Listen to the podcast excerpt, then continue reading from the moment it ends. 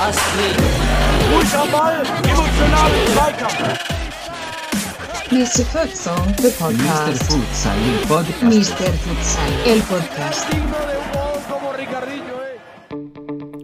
Hallo und herzlich willkommen, liebe Futsal-Freunde da draußen an den Futsal-Audiogeräten.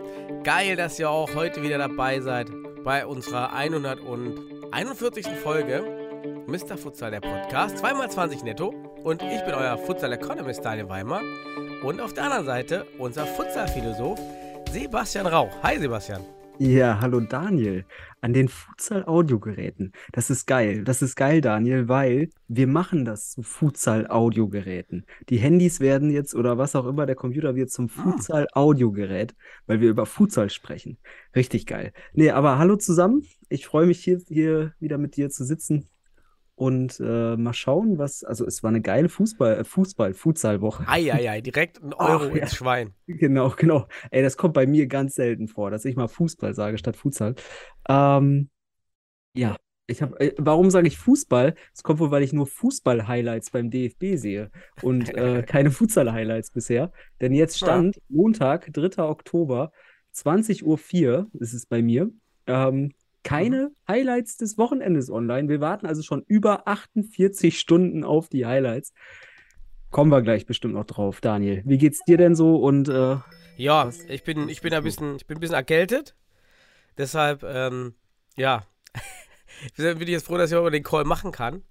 Ja, und ähm, ansonsten eigentlich ganz gut. Weil jetzt in Urlaub mit den Kindern. Und äh, ja, bei, bei, Fu bei, bei Fußball fällt mir gerade an, die Kinder haben jetzt wieder Fußball gemeint. Die, die sagen, mein Kleiner ist jetzt vier geworden, die sagen immer noch Fußball manchmal. Voll süß. ist doch schön. Das ist ja Sprache bei den Kleinen. Bei den entwickelt sich das ja auch alles erst. Ich finde diese Vielfalt der Begriffe, die entsteht, dann auch immer bei kleineren Kindern ganz spannend. Ich, ich selbst äh, habe sogar bei mir noch in Erinnerung aus meiner Grundschulzeit, dass ich ganz viele Wörter ganz interessant verbunden habe. Ähm, ja, mache ich heute immer noch in der Wissenschaft. Ich erfinde neue Wörter. Ich mache das, was ich früher gemacht habe, als kleines Kind. Nur jetzt als großes. Ja, Ja. Es, wird, es bleibt immer gleich. Genau, es bleibt immer gleich. Also als Wissenschaftler, das weißt du ja selbst auch, darf man Kind sein, weil man auch ganz viel äh, theoretisch, fantasievoll denken darf. Man muss es halt nur gut begründen und belegen dann. So Mhm. schaut's aus. Als Kind musste man das noch nicht so sehr. Ja. Ähm, vielleicht, wenn wir, bevor wir nachher zu den Hauptthemen kommen, auch ohne Highlights, zu den Hauptthemen, noch ein, ein paar Korrekturen, die von unseren Zuhörern kamen oder Zusätze. Mhm. Einmal betrifft es das 101 zu 1 von gegen Kinne M. Halle. Und zwar war das äh, Hertha CFC aus Berlin. Oh, Da nochmal der, der Dank an, an Marlon und ähm, an Johnny. Ich glaube, Johnny Göde hat das auch geschrieben. Da nochmal Aha. Dank an beide, die, die dann nochmal auf mich zugekommen sind und gesagt haben, wie das damals lief. Und ich habe, ich glaube, Marlon oder so auch gesagt, äh, gibt es da Videoaufnahmen? Also, ich kann mir das bis heute nicht vorstellen, wie das ausgesehen haben muss. Äh, 101 Tore zu schießen und der Gegner war wohl wirklich bis zum Ende auch motiviert, ei. das durchzuspielen. Das war ja so eine Flüchtlingstruppe. Aha. Und das ist natürlich mega geil eigentlich, wenn die sagen, hey, uns geht es einfach darum, hier zu sein, gemeinsam, gemeinsam irgendwas zu machen, gemeinsam zu lernen. Ist ja natürlich auch Okay. eine starke, starke Aussprache für einen Sport. Ja, spannend, spannend. Hat Hertha also keine Gnade gezeigt. Auch nicht schlecht. Wollte man den, den wahrscheinlich einen der höchsten Futsal, also ich, ich habe noch nie von einem höheren Sieg gehört. Ähm, äh, ja, nicht mal im Basketball hast du höheren Abstand. Oder im Handball oder sowas. Da, aber im Basketball hast du ja mal Ja, über 100 Basketball Punkte. geht, aber da hast du auch drei Punkte. Also Ja, genau. Deswegen, also. 203 Und- Punkte hast du. Und, und ja, wobei kürzere Spielzeit hast du jetzt nicht, wenn du die Viertel denkst. Wobei das ja auch manchmal, früher war das ja in Europa und in den USA unterschiedlich. Aber ja, auf jeden Fall, das war ein Basketballergebnis, nur dass die eine Seite keine Punkte gemacht hat. Mhm. Krass, krass. Ja, Das schön. war die eine Korrektur. Und die andere hat uns erreicht in Bezug auf die, den Einsatz einer Spielerfrau in der Mittelrheinliga, vergangene Woche durch die Futsal Panthers. Und dort wurden wir auch darauf hingewiesen, von Horst auf YouTube, Und, ich glaube aus Regensburg selber, dass der FC Regensburg tatsächlich in diesem Sommer auch eine Frau im Pokal eingesetzt hat, Miriam Prechtel. Mhm. Also auch dort scheint der Mix-Futsal erlaubt zu sein durch die Mhm. Statuten in einer bestimmten Art und Weise in den unteren Ligen unterhalb der Regionalliga. Und ich möchte alle aufrufen, dann nutzt das. Lasst, Ja. lasst die Frauen da mitspielen, baut da Team- Mixteams auf. Warum nicht? Auch die, die, ähm, die, die Dame von den Futsal Panthers hat ja auch genetzt, meine ich, zweimal. Mhm. Also ich weiß auch nicht, warum. äh, Der Trainer soll entscheiden und wir haben das schon öfters hier im Podcast diskutiert. Wenn eben die Frauen besser sind als die Männer, die da in dem Verein spielen oder in, in, in, der, in der Abteilung der Mannschaft, ja, dann sollen die doch spielen. Ist doch Mhm. einfach nur faire Leistungsbewertung. Markt, der Markt regelt das. Der Markt regelt das. Und auf diesem Markt haben wir jetzt schon insgesamt geschichtlich gesehen oder betrachtet drei Frauen im Herrenfutsal gehabt. So. Genau. Mhm. Das ist jetzt die dritte im Bunde, die wir aufzählen können. Und wir würden uns, und ich, wollen wir es mal so sagen, oder mit anderen Worten, wir würden uns freuen, noch mehr zu sehen. Ne? Dass Ja. der Markt dann dort, der Markt ist offen. So können wir es sagen. Genau. Schön. Dann Ja, habe ich noch, so? ja, ich habe noch interessante Sachen einfach in Social Media gesehen. Ah nee, es gibt noch die, die, die Asienmeisterschaft. Das muss ich jetzt suchen, Mhm. was ich aufgemacht habe. Die läuft ja auch. Ich glaube, Und- Viertelfinalpartien gibt es da Genau, jetzt. da wollte ich mal kurz mit reingucken, ähm, was da, was da gerade Mhm. läuft. Äh, der AFC Futsal Asian Cup Mhm. in Kuwait läuft seit dem 27.09. und läuft noch bis zum 8.10. wohl. Und dort ist man jetzt in der Gruppenphase fertig. Und Thailand hat äh, Gruppe A gewonnen, Usbekistan Gruppe B, Gruppe C Iran und Mhm. Gruppe äh, D war dann Japan vor Vietnam. Mhm. Also soweit eigentlich gar keine große Überraschung. I genau, Iran vor Indonesien, Usbekistan vor Tadschikistan und Thailand vor Kuwait. Mhm. Ich finde soweit eigentlich alles bisher ganz gut, also erwartungsgemäß. Ja, Ja. und auf die anderen Ergebnisse warten wir dann jetzt mal. Genau, wir warten nächste Woche. Äh, Clemens hatte mir da, da, da das auch zugeschickt, irgendwie. Der ist ja auch im, also Clemens Burmeister, hier liebe Grüße nochmal. Habe ihn am Samstag gesehen, komme ich, komm ich heute auch sicherlich noch drauf. Ähm, und der ist ja unser asiatischer Futsal-Fachmann, so kann man es sagen. Der hat da den Überblick zum asiatischen Raum. Mhm. Ja, also vielen Dank für die Infos. Ne? Wir leiten sie immer gerne hier weiter in unserem Podcast. Wir sind ja ein weltweiter oder ein, ein globaler Futsal-Podcast, wenn man so will, auch wenn wir nur für die Deutschsprachigen was liefern. Aber Genau, wir gucken versuchen überall es auf jeden Fall. Also wenn, wenn ihr da draußen, liebe Zuhörer, liebe Futsal-Fanatiker, News für uns habt aus der Welt, die wir so auch einfach nicht mitbekommen, ich bekomme auch manchmal aus, gerade über, aus der Region Balkan News, Mhm. dann gerne an uns. Ja, wir sind offen. Genau. Genau, und dann war auch noch die Libertadores Futsal Cup äh, Conmebol, also die, die südamerikanische ähm, Mhm. Champions League. Und dort hat der brasilianische Vertreter das äh, Turnier gewonnen oder die, die, den Wettbewerb gewonnen. Cascavel Futsal gegen Penarol aus, muss gucken, wo kommt noch Penarol her? Das war, hm. jetzt suche ich das hier Ja. und finde es natürlich nicht in der Liste.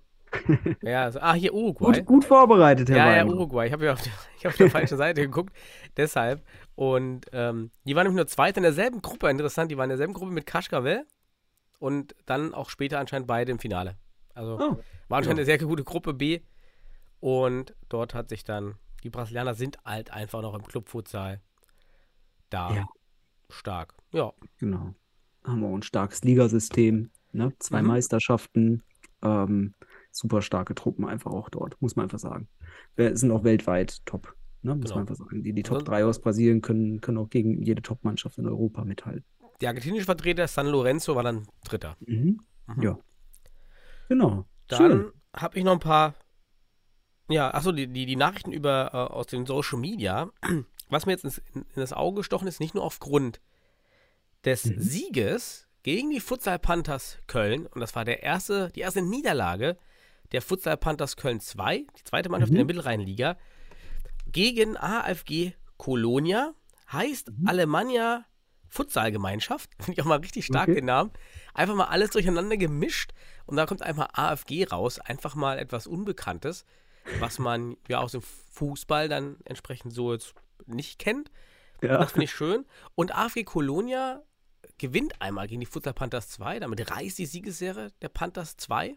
Seit Ja. zwei Jahren ist schon stark.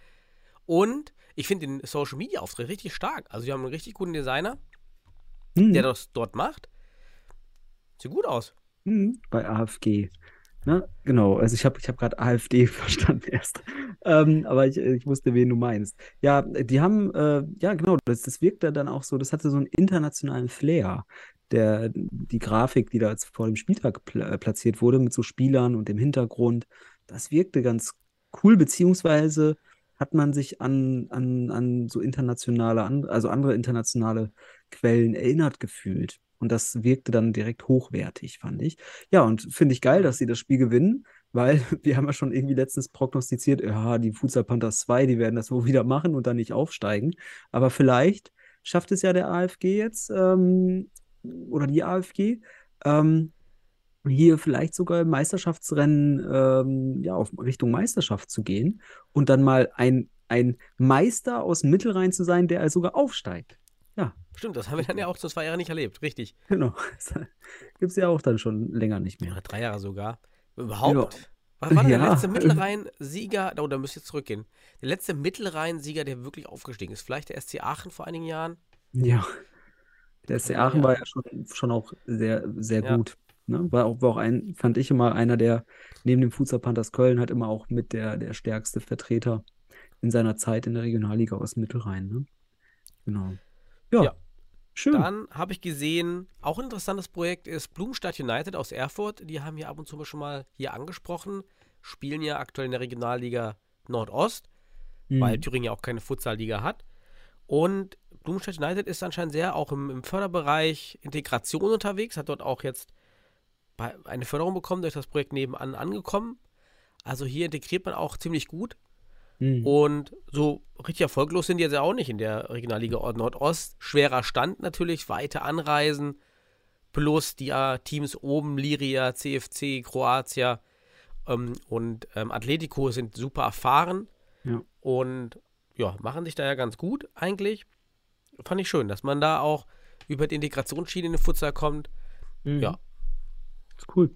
Ich, finde es auch gut, dass aus Erfurt eine Truppe dabei ist. Ich mag die Stadt Erfurt übrigens. Ähm, es ist immer eine Reise wert übrigens. Ja, brauchst du mir als Thüringer nicht zu erzählen. Da Ja. war ich oft mit der Schule oder auch später mal am Wochenende. Da war dann die Großstadt für uns. Ja, aus dem beschaulichen Suhl nach Erfurt, 30 Minuten mit der Bahn oder ach, ne, länger, Mhm. glaube ich sogar.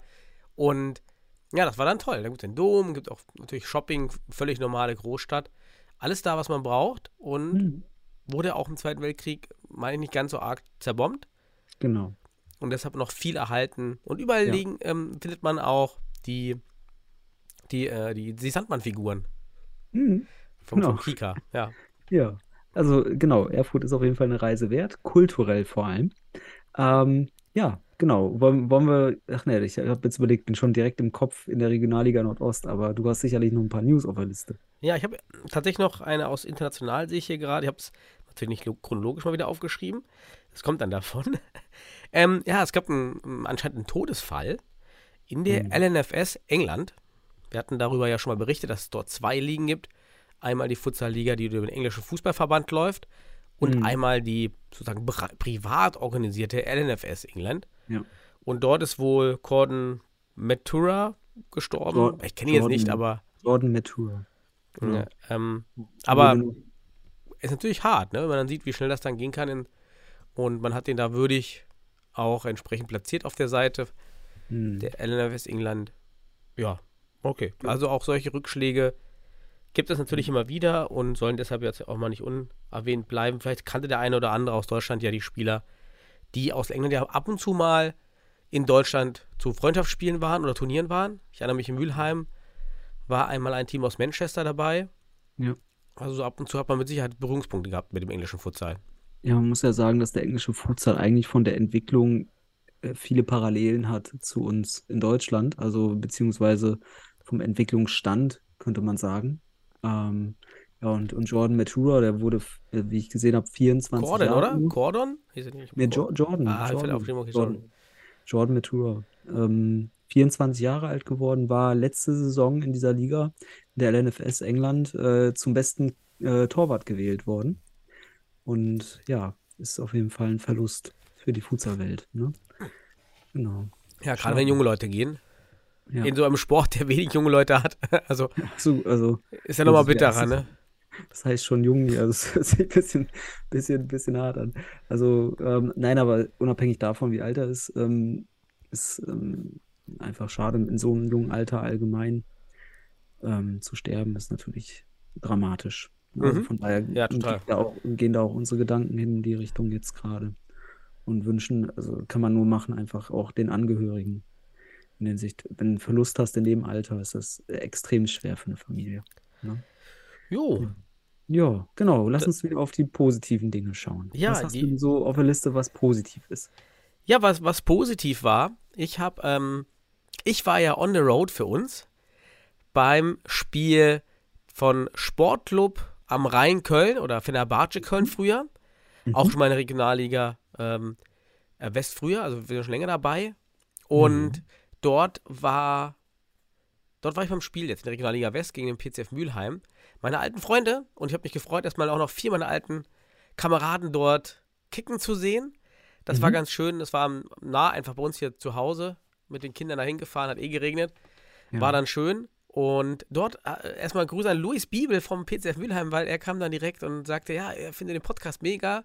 Und es hat ihm geholfen, in den Futsalsport zu finden. Er hätte erstmal alle Folgen durchgesuchtet und meint, dadurch ist es halt wie so eine historische, es wird halt vorgehalten, es wird äh, historisiert, was passiert, sodass jemand, der eben wie er vor ein, zwei Jahren in den Futsal kommt, überhaupt die Möglichkeit hat, nachzuvollziehen, was bisher so passiert ist Mhm. und auch was aktuell passiert außerhalb des kleinen Vereins, in dem man natürlich am Anfang spielt und das große Ganze gar nicht sehen kann, wenn man so neu ist in einer, in einer Sportart, fand ich richtig stark, da so positives Feedback äh, in der Halle zu bekommen, auf der Platte. Das macht, äh, hat ich direkt motiviert heute, trotz Erkältung Podcast machen, ja, weil ist doch wichtig, hält Leute anscheinend im Sport und hilft den Leuten im Sport. Hast du schon mal so eine Mhm. Erfahrung jetzt gemacht, wo einer kam? Ja, ich war, ich, ich war ja auch für uns unterwegs. Ich habe nur keine Bilder gemacht. Ich war ja am, am Samstag beim äh, Bundesliga-Topspiel zwischen dem MCH und dem HSV Panthers. Ähm, also Nationalmannschaftstopspiel würde ich es mal nennen. Kommen wir aber noch drauf gleich. Und ich habe auch ein, zwei sehr positive Stimmen bekommen. Ähm, auch bedankt bei uns für unsere regelmäßige Arbeit. Und tatsächlich ist motiviert. Du weißt ja selbst, ich hatte ja im Sommer so ein kleines, so ein, wie nennt man das, eine Futsal-Life-Crisis. Ne? Irgendwie war ich nicht zufrieden. Ne? Ab jetzt nennen wir das so, ja. genau, Futsal Life Crisis. Und irgendwie ähm, hat mich das auch ein bisschen motiviert. Äh, Grundsätzlich mit dem Start der Saison aber auch wieder so ein bisschen Energie gekriegt in der Hinsicht. Und ähm, ja, also danke für das positive Feedback auch nochmal. Ähm, und ich kann es nachvollziehen, weil auch wenn ich mich jetzt mal, wenn ich mal jetzt mit ein bisschen Distanz auf uns schaue, ähm, wenn man regelmäßig einfach einen Überblick kriegt und auch grundsätzlich auch, wir sind ja in der Breite und Tiefe, versuchen wir unser Bestes für den Futsal. Und ähm, ja, also wenn es uns nicht gäbe, würde, würde, würde, wenn ich jetzt mit Distanz auf uns schaue, würde ich sagen, es würde was fehlen. Und das ist jetzt kein Eigenlob, sondern einfach nur tatsächlich, es fehlt sowas im Futsal. Ne? Und wir sind so ein fehlendes Puzzlestück vielleicht. Ach so, ja, und das motiviert uns natürlich schon, da, da mir weiterzumachen. Und wenn ich auch bei dem Thema bin, der dieses Spiels, bei dem ich war, dort, ja, da ist auch ein bisschen was passiert, über das wir mal reden können. Okay. Denn ich kam da mit meinen zwei Kindern dort an in der Halbzeit. Es war nicht Spielbeginn, es war Halbzeit, normale kleine Schulsporthalle. Und dann, ja, sollte ich zwei Euro bezahlen für mich. Sei es dahingestellt, ob man das machen muss in der Regionalliga West, wenn wir doch im Futsal wachsen wollen. Mhm. Das ist eine, eine ganz andere Thematik, die wir auch schon oft geführt hatten. Wie hoch soll der, der Eintrittspreis von Futsal-Ligen sein? Aber okay, eigentlich will man wachsen, macht keinen Eintrittspreis in diesen Ligen, aber wenn man Kosten hat für besondere Hallen, kann das schon angemessen sein. Aber es sollte ich auch für meine zwei Kinder bezahlen. Die sind ja sechs und vier jetzt. Und dann war ich natürlich erstmal ein bisschen bedattert und se- seid ihr euch sicher, dass die Kinder, dass ich jetzt hier für die Kinder in der Halbzeit nochmal zwei, also muss ich jetzt 6 Euro bezahlen hier. Ähm, ja, ja, war so ein armer, anscheinend heißt er Mo, war, wusste, habe ich direkt gesehen, okay, der, der macht das einfach nur hier und hilft aus, der weiß gar nichts. Also der arme, okay, habe ich gesagt, komm, ich bezahle jetzt und gehe da rein. Vielleicht habe ich dann wenigstens einen schönen Platz und es sieht gut aus. Und dann komme ich in diese Halle rein, dann sitzen da zehn Zuschauer und es gab, und die, die Tribüne war einsturzgefährdet.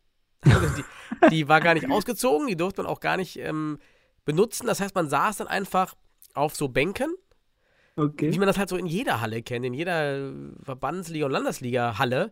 Und ähm, in der Mitte stand auch noch so eine, diese, diese Barren aufgetürmt, wo- wo dann jemand den Zeitnehmer gemacht hat mit einer Anzeigetafel, sodass egal ob man links oder rechts davon saß, immer das andere Tor nicht gesehen hat. Also dieser, dieser, dieser, dieser, nicht Karton, wie heißt das? Dieser Karton. Barren heißt auch nicht. Äh, wie heißen denn diese Teile? Kasten. Der Kasten, Ein genau, die Kasten. Turnkasten, Turnkasten, die kann man so aufeinander, dann diese äh, Genau Segmente der. kann man aufeinander packen, genau. Und der Turnkasten stand fast bis vorne am Spielfeld, wo ich mir dann gedacht habe, warum spielt der eigentlich so weit vorne? Das heißt, ich saß mit meinen Kindern da, die Kinder haben einfach die Hälfte vom Spielfeld gar nicht gesehen. Oh aber, okay, dachte ich, okay, oh Gott. Ja, Ja, aber ähm, dann dann hätte ich sie so vermarktet gesagt, also sonst zahlt ihr ja 4 Euro, aber weil ihr die Hälfte des Spiels nicht seht, müsst ihr nur 2 zahlen. genau, genau. Und die Hälfte vom Spiel generell nur seht, also weil zweite Halbzeit und die Hälfte äh, optisch nur seht. Ja. Naja, okay, Mülheim hat dann ziemlich klar gewonnen. Ähm, war dann auch sehr, sehr hitziges Spiel auf Seiten der Kölner. Ähm, die hatten Mhm. nochmal zwei Trommler, das fand ich ganz, ganz nett. Also da war dann dadurch Stimmung in der Halle. Die haben Mhm. das gut gemacht, das war, das war echt nice. Und die hatten echt einen geilen Trick. Die hatten dann an dem einen Trommler ein Mikrofon.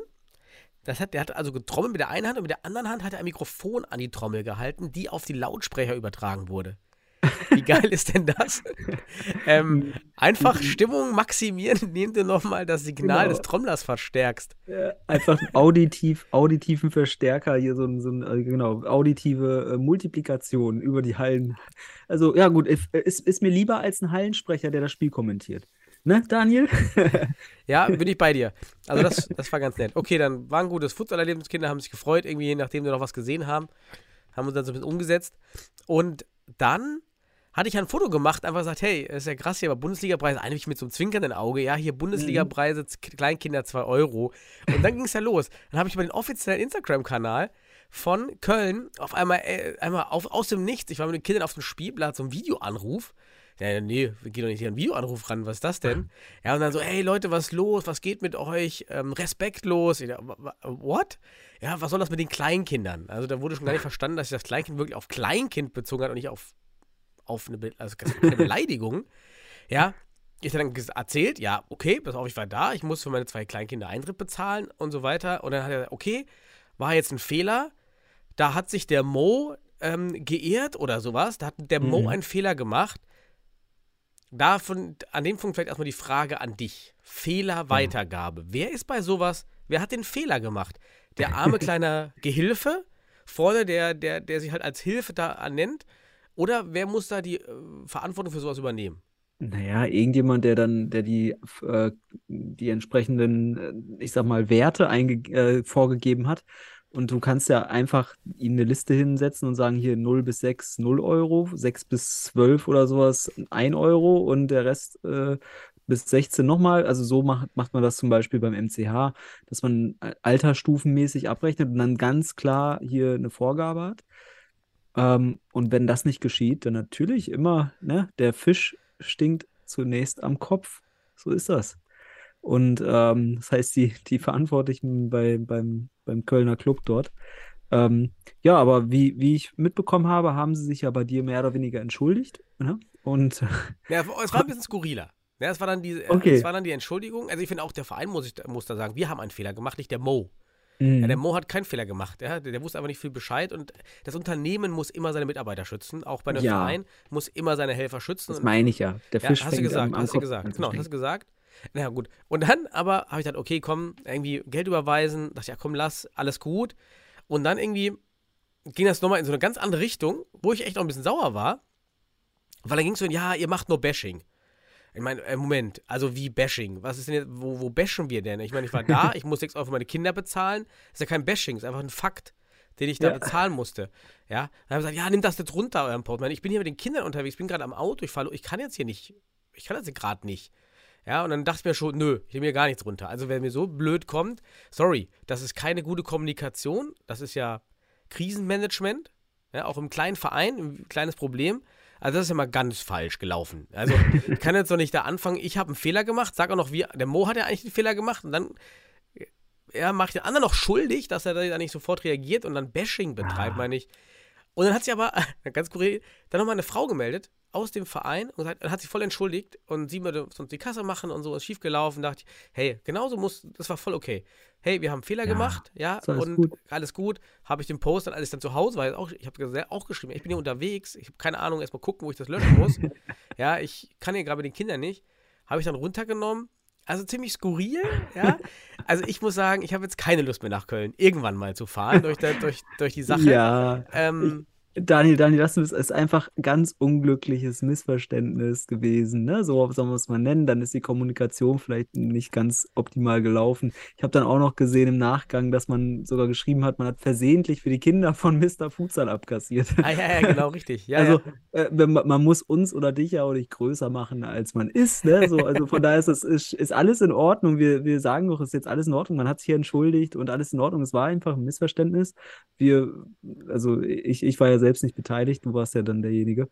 Ähm, und ist doch alles in Ordnung. Meine Güte, also auch wenn du jetzt in Zukunft dann wahrscheinlich durch diese subjektive Erfahrung weniger Interesse hast, dort in Köln nochmal ein Futsalspiel zu gucken, ähm, ja, und ich denke, die Jungs werden daraus lernen und ähm, am Ende des Tages in Zukunft äh, vielleicht jetzt bessere Struktur bei den Eintrittspreisen äh, hinkriegen. Oder Und auch ja, ja.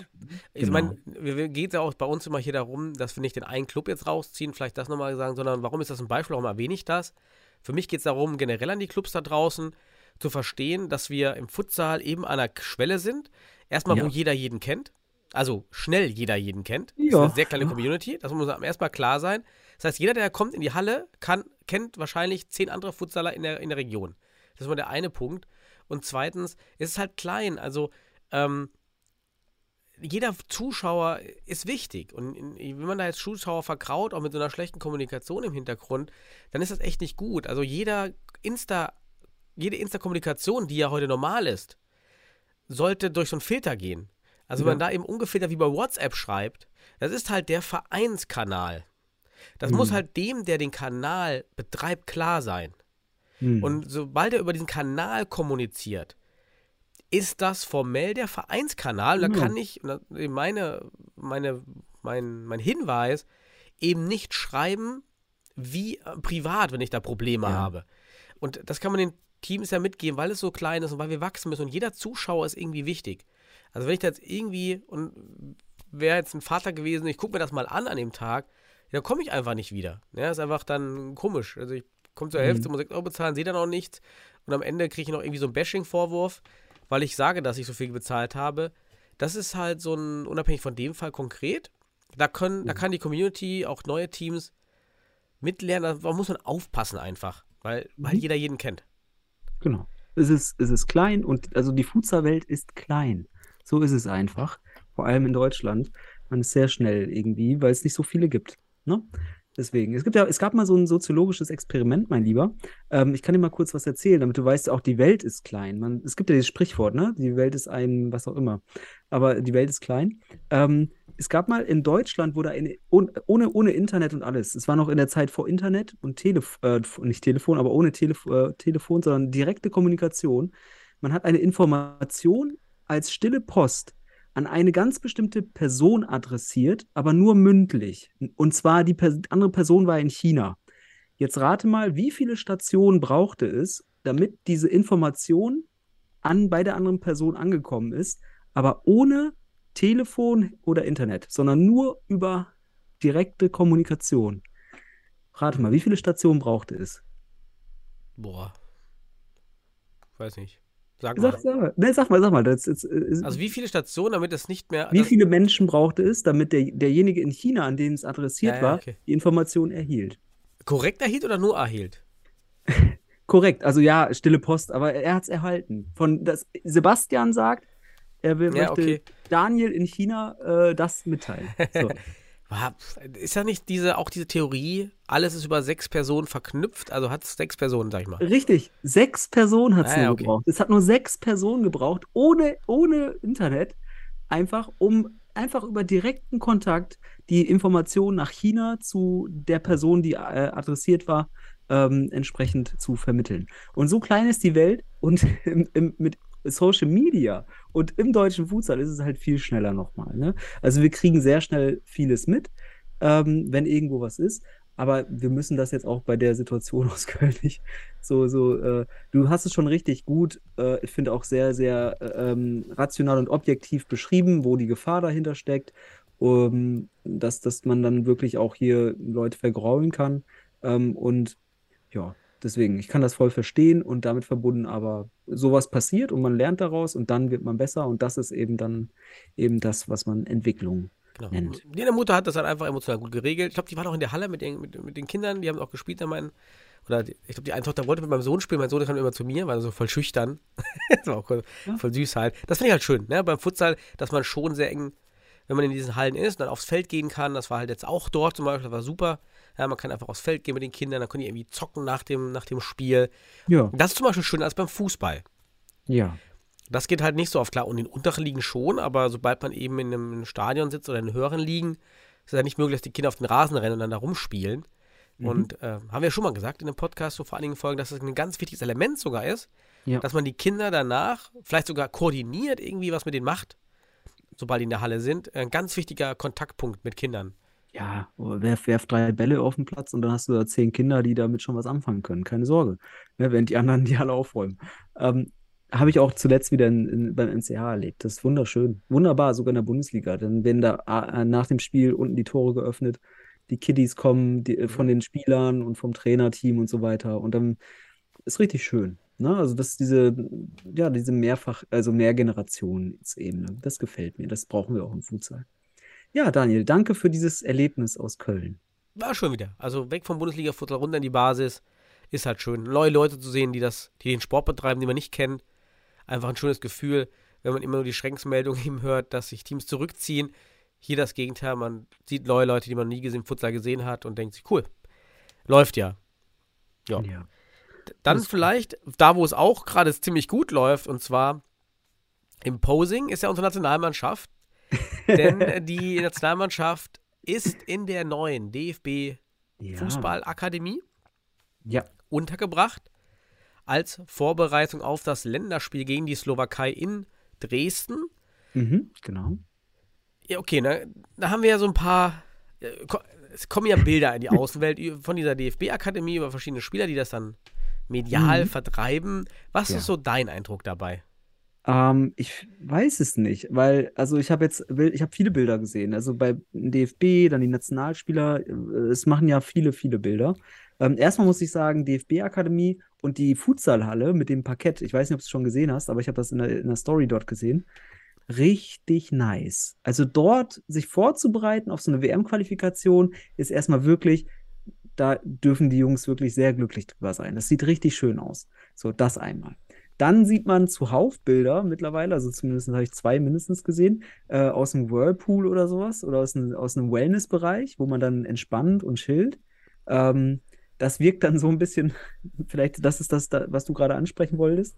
Ähm, das wirkt dann so ein bisschen ähm, elitär vielleicht oder ich weiß es nicht. Ähm, ähm, ich weiß nicht, ob, ob, ob ich, vielleicht bin ich auch nicht so ganz so drin, aber ob man das bei einer anderen Nationalmannschaft, bei der Herrennationalmannschaft zum Beispiel im Fußball äh, so sehen würde, dass die da irgendwie sowas aus dem Wellnessbereich oder so posten. Ich weiß es nicht. Das wirkte so ein bisschen ähm, High Class. High Class, genau, das ist vielleicht der richtige Begriff. Ähm, aber ich weiß nicht, ich habe ich hab mir jetzt kein Urteil gebildet bisher. Was hast du denn für ein Urteil oder was hast du für eine Wahrnehmung? Das, das würde mich auch interessieren. Also die Infrastruktur ist stark, weil es so neu ist, mit Sicherheit für Futsal die beste der Welt. Könnte man jetzt einfach mal so in den Raum Oh, reinwerfen, ich einfach glaub, das, also in Spanien ist das schon bei einem, bei einem Profiklub dort schon auch nicht ja, schlecht. aber das ist ja nicht neu.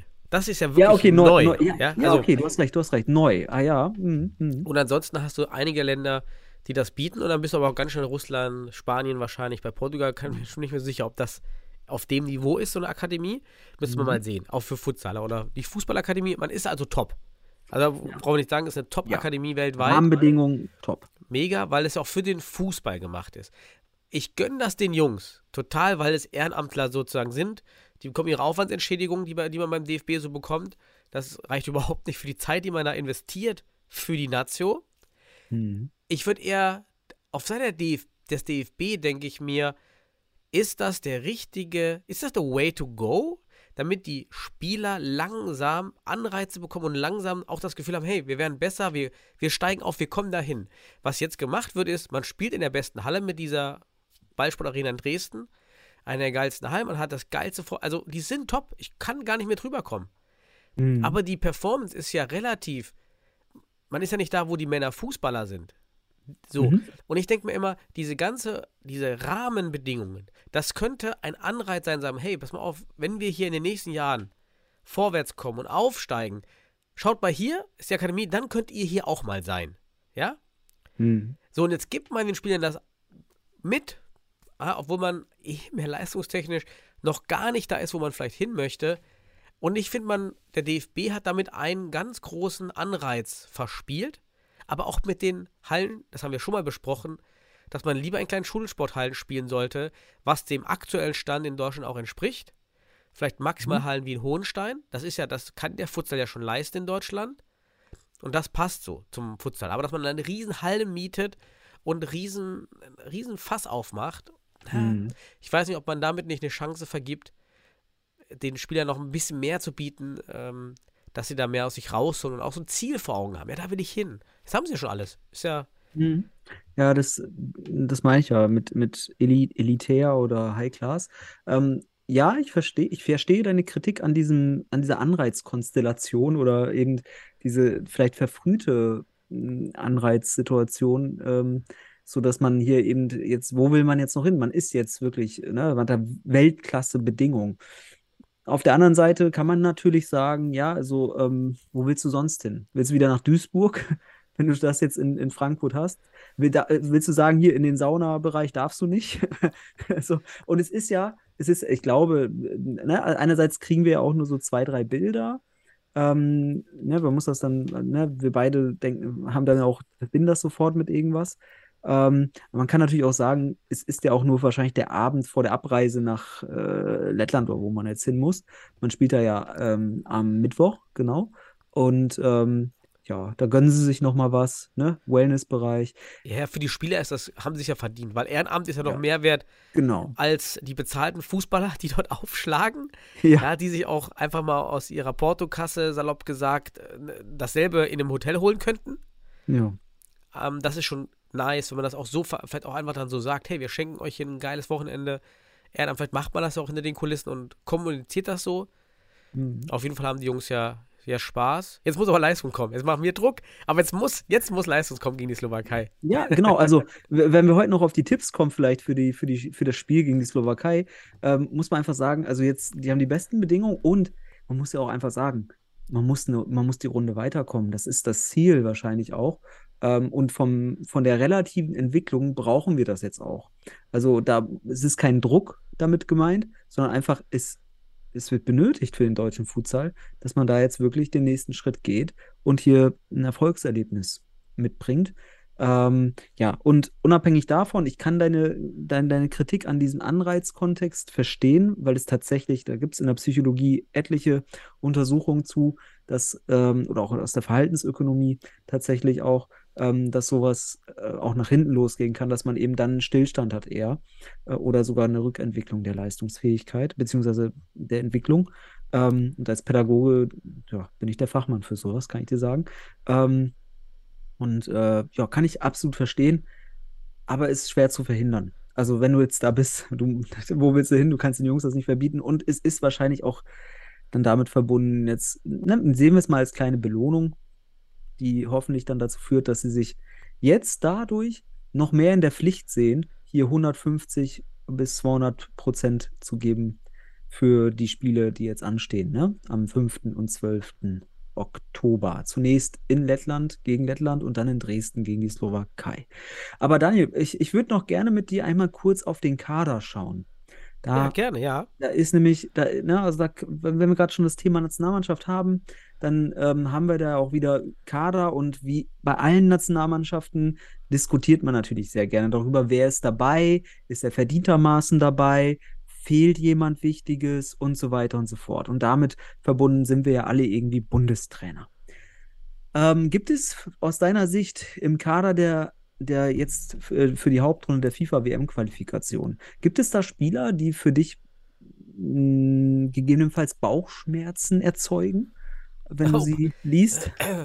Ja, wir können ja immer nicht hinter die Kulissen genau schauen, was die Motive des Bundestrainers sind. Mhm. Ja. Und wir wissen, das muss man immer dazu sagen, wir wissen nie, und äh, es wäre schön, wenn das mal beim DFB kommuniziert würde, welche Spieler wurden angefragt, in welcher Reihenfolge Ja. und wer hat abgesagt. Ja, wir können nur die Endliste sehen, kann sein, jetzt haben zehn Spieler abgesagt.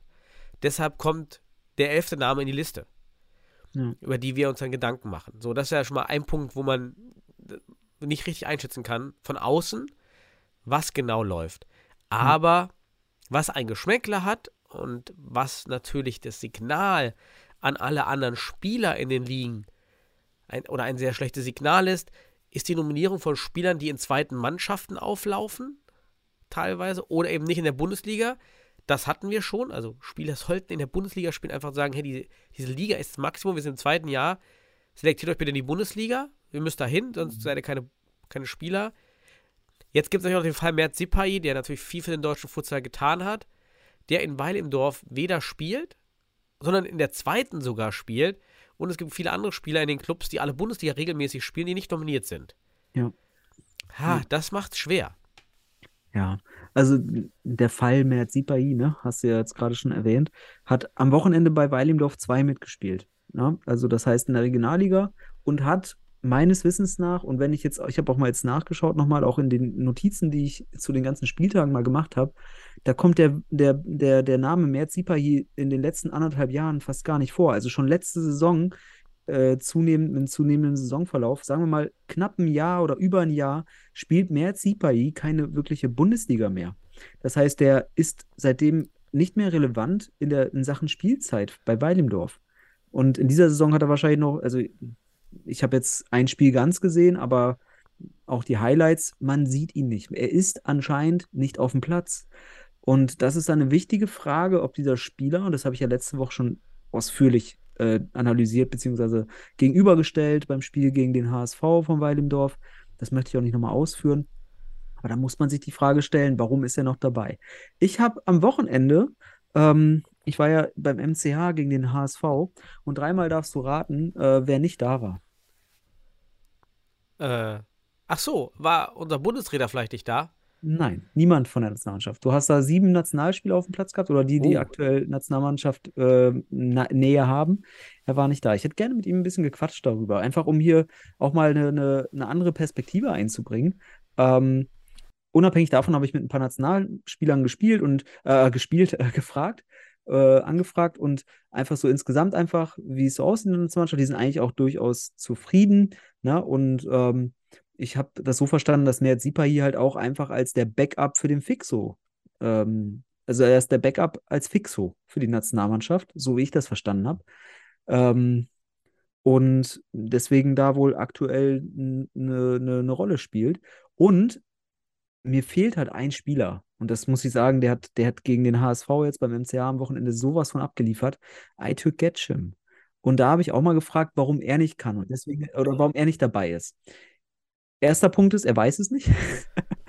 das ist erstmal. Also du hast ähm, bei Getschim selbst nachgefragt. Ja, ich habe einfach mal Aytürk gefragt, aber ähm, ein ganz wichtiger Hinweis, weil du hast ja auch gesagt, man weiß ja nicht, ob die nicht können. Er kann nämlich nicht über die gesamte Zeit. Er kann nämlich nur fürs erste Spiel und fürs zweite Spiel könnte er nicht. So, also das ist in der Hinsicht wohl dann eine gewisse Begründung, ähm, wobei die das da auch einfach per Abfrage machen und dann wird der Kader be bekannt gegeben. Also er konnte mir jetzt auch nicht weitere Details nennen, warum er nicht dabei ist oder warum andere dabei sind, weil er, er gönnt das jeden, der ist ein super, super, äh, super Teamkollege. Ähm, aber er sagte, für ihn ist es anscheinend nicht, nicht zu, zur äh, Nominierung gekommen, weil er, glaube ich, in der zweiten Woche nicht dabei sein kann. So, ähm, und dann brauchst du ihn auch nicht nominieren, wenn er nur das erste Spiel kann, nicht das zweite, ne? Ganz einfach.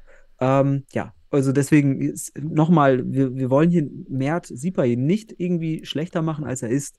Das ist mir ganz wichtig. Dass jemand, der hat in den letzten fünf bis sechs, sieben Jahren extremst super für den deutschen Futsal abgeliefert.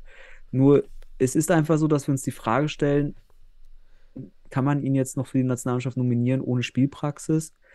Ja, wir müssen uns ja auch entwickeln. Also man kann ja nicht Ja. nur auf historische Leistungen setzen, sondern immer, Ja. ist ja immer eine Zeitpunktbewertung und weniger Genau. eine Zeitraumbewertung. Also da muss man ja schon hin zu akzeptieren, dass man Spieler rausnimmt, neue reinbringt, aber dass auch die Spieler wieder reinkommen können. Ja. Ja, für mehr kann man ganz einfach nur sagen, äh, such den anderen Club, wo Ja. du spielst. Es gibt ja bei jedem Club, klar, ist einfacher gesagt, weil natürlich die, die Distanzen sehr weit sind. Klar, es gibt natürlich viele Clubs, die würden ihn super gerne nehmen und da würde er halt Bundesliga spielen. Ja. Das ist halt dann, that's the game. Ähm, um was Ja. es dann da eben Andere geht. Spieler, ja, an Spieler wechseln dafür, ne, für diesen Traum Futsal. Das ist einfach so. Die wechseln in, in ein anderes Bundesland, weit weg, einfach um sich weiterzuentwickeln im Futsal. Mert hat aber natürlich auch schon ein paar Jahre auf dem Buckel. Das ist jetzt nicht mehr der 20-Jährige. Auch das ist nochmal so eine Frage. Ne? Ich will jetzt diesen Kader, der so besteht, erstmal, also die einzelnen Spieler, jetzt gar nicht so großartig diskutieren. Wir können auch über Fabian Schulz sprechen, der aber wahrscheinlich als Pivot dann relevant ist, weil wir haben so wenige, der aber auch nur Regionalliga spielt. Ich denke, dass wir nach dieser Runde, ich denke, das ist unabweichlich, eigentlich leistungsbedingt, einen, einen gewissen Wechsel haben der Spieler. Also dann ist aus meiner Sicht ein Mert Sipahi und vielleicht auch ein Fabian Schulz vielleicht nicht mehr in der Hinsicht relevant, wenn es leistungsgerecht, also meritokratisch vorangehen würde. Deswegen will ich jetzt hier nicht irgendwie eine, eine Diskussion um, um Trainerentscheidungen und sowas führen. Es ist einfach nur in der Hinsicht leistungsbedingt durchaus diskutabel. Während ich aber den Kader ansonsten durchaus gut finde, man hat ja auch nicht extrem viel Auswahl, muss man auch einfach sagen. Man kann ja jetzt auch nicht, hast ja nicht einfach einmal fünf, fünf Top-Fixus irgendwie, du hast nicht die Qual der Wahl, so können wir es mal sagen, ne? Ja, So- natürlich. Ja. Du bist dann schon Ja. re- restriktiert. Auch einige Spieler wollen gar nicht Nationalmannschaft spielen, Ja. weil sie entweder wirklich keine Zeit haben oder auch nicht finanziell entsprechend kompensiert werden. Weil ich habe jetzt mitbekommen, wenn man selbstständig ist, ist das schon ein bisschen schwieriger alles. Denn da muss man dran denken, Kannst, kannst du uns da ein Beispiel nennen? Also, ähm, ja, ist ja, ist ja Hintergrundwissen. es, aber, aber ist ja offensichtlich, weil ein Spieler aus meiner Ja, Sicht ja. auch, und zwar das ist egal. Lukas, Lukas Sepp. Der fehlt. Der fehlt auch. Der spielt eigentlich eine gute Saison bisher. Ja, ist halt schwer, ne? Das ist dann, War auch letztes Mal dabei. Das ist halt dieses Problem, dass es alles Amateure sind weiterhin. Keiner bekommt ausreichend Geld, dass man aus, äh, ausschließlich Futsal spielen kann. Und das Problem ist für mich weder in dieser Trainerausbildung, was wir besprochen haben, ankommen, noch in dieser ganzen Nationalmannschafts-, in diesem Konzept. Ja, dass es eben alle irgendwie arbeiten müssen und deshalb sind auch eigentlich die Termine, die da im Jahr gesetzt werden, viel zu viel Mhm. viel zu viele äh, Lehrgänge, viel zu viele Spiele. Die Spieler, das ist Freizeit und es bringt die Spieler auch nicht so viel weiter, weil sie auch in dem Verein gar nicht jeden Tag trainieren. Ja, also auch dort ist ja dann irgendwie, staut sich das Ganze und auch nicht so viel Zeit haben, sich Ja. äh, 24 Stunden nur um Futsal zu kümmern. Und genau die Problematik kommt irgendwie nicht so richtig durch. Man versucht hier aus meiner Sicht von außen auf jeden Fall, dieses Konzept aus der Fußballnationalmannschaft hier zu einfach fortzusetzen, was es aber total schwierig macht, weil es eben Probleme gibt, die es bei den Fußballern nicht gibt. Und da sind wir beim Punkt, ja, keiner von denen ist Profi, ja, und wenn du Ja. selbstständig bist, hast du ein richtiges Problem. Genau. So viel kannst du gar nicht bezahlen manchmal, wenn du da selbst, also da ist ja wirklich Genau. jeder Tag, wo du nicht arbeitest, Genau. du kannst dich einfach Urlaub nehmen, ja, Urlaub heißt Einkommensverlust. Mhm. So, hm, was Genau, machen wir da? als, Selbst, als Selbstständiger hast du eine andere Ver Verbindung, du hast ähm, Vorteile natürlich auch, ich kenne das ja selbst, ähm, aber auch dann gewisse Nachteile und die sind hier wahrscheinlich dann in einer Gewichtung, die nicht ausbalanciert werden können. Und ähm, deswegen ist das absolut zu verstehen und man muss einfach sagen, unsere Nationalmannschaft ist maximal semi-professionell. So ist es eben. Ne? Also ich, deswegen wechseln ja auch Spieler zu Clubs, wo sie nur Futsal spielen können, weil sie wissen, dann haben sie auch Freiheit für die Nationalmannschaft. Typischerweise Spieler, die jetzt äh, Suat Ak, nimm dir Suat Ak oder nimm dir äh, ähm, äh, Memos Stöser. Die sind nach Weidendorf sicherlich auch gegangen, weil sie wussten, da brauchen sie nicht nebenbei arbeiten, da kann ich Futsal spielen und ich bin frei, auch mich dann in der Nationalmannschaft für jeden Termin auch anzubieten. So, das ist vielleicht, wenn du noch nebenberuflich tätig bist, deutlich schwieriger und deswegen semi-professionell, weil ja nicht alle für Futsal bezahlt werden, beziehungsweise davon leben können. Ne? Das sind nur die wenigsten in unserer Nationalmannschaft. Gut, aber, und das, das meine ich, ich glaube, diese Spieler werden halt zunehmend relevant, weil sie halt immer können und sich dann natürlich auch im Futsal mit besseren Bedingungen oder sagen wir es einfach mal auch mit mehr Zeit und Fokus für den Sport ähm, bessere Bedingungen haben, um sich weiterzuentwickeln. So schaut es einfach aus. Ne? Das kannst du ähm, sicherlich auch kompensieren, wenn du eine gute, einen guten Trainer hast, etc., der, der dich da irgendwie weiterentwickelt. Aber die Rahmenbedingungen sind einfach ähm, unabdingbar, auch für die Nationalmannschaft. Ne? Gut. Daniel, ähm, ja, der Kader sieht ansonsten gut aus. Wir können ja einmal kurz durchgehen. Fuad Agnima, äh, ach ne, Torhüter sind äh, Christian de Groot, hier dein Düsseldorfer, ne? Mhm. Diskutiere ich nicht drüber über Torhüter, auch äh, muss, muss ich nicht, weil da haben wir auch nicht jetzt äh, 20 äh, zur Auswahl. Philipp Pless und Gesundheit und äh, Pavlos Wiegels. Ähm, ich bin gespannt, wer spielt, weil irgendwie Pless und Wiegels irgendwie in letzter Zeit, die habe ich mehr oder weniger auf Augenhöhe gesehen. Äh, ich weiß nicht, äh, wahrscheinlich wird man sich für Philipp entscheiden. Das ist vielleicht so ein, so ein, ja, ne, den Stammtorwart. Haben wir jetzt sehen. Äh, Feldspieler Fuad Agnima vom MCH, Suat Ak, ich wollte gerade auch schon sagen vom MCH, aber der ist jetzt bei, Wei- bei dem Dorf. Dann äh, Luis äh, Gilhe Gil Gilherme, oder wie wird er ausgesprochen? Dres Rodriguez von Hot. Dann Malik Hatzjaftic von Wacker, der hat die letzten Spiele gar nicht gemacht, wenn ich mich erinnere. Dann Vico Matic vom MCH, Michael Meyer von den HSV Panthers, Gabriel Oliveira vom Hohenstein, äh, von Hohenstein, Dennis Öztürk von, von HSV Panthers, Fabian Schulz aus von Liria Berlin aus der Regionalliga, Mert Sipahi von Weilimdorf 2, können wir mittlerweile sagen.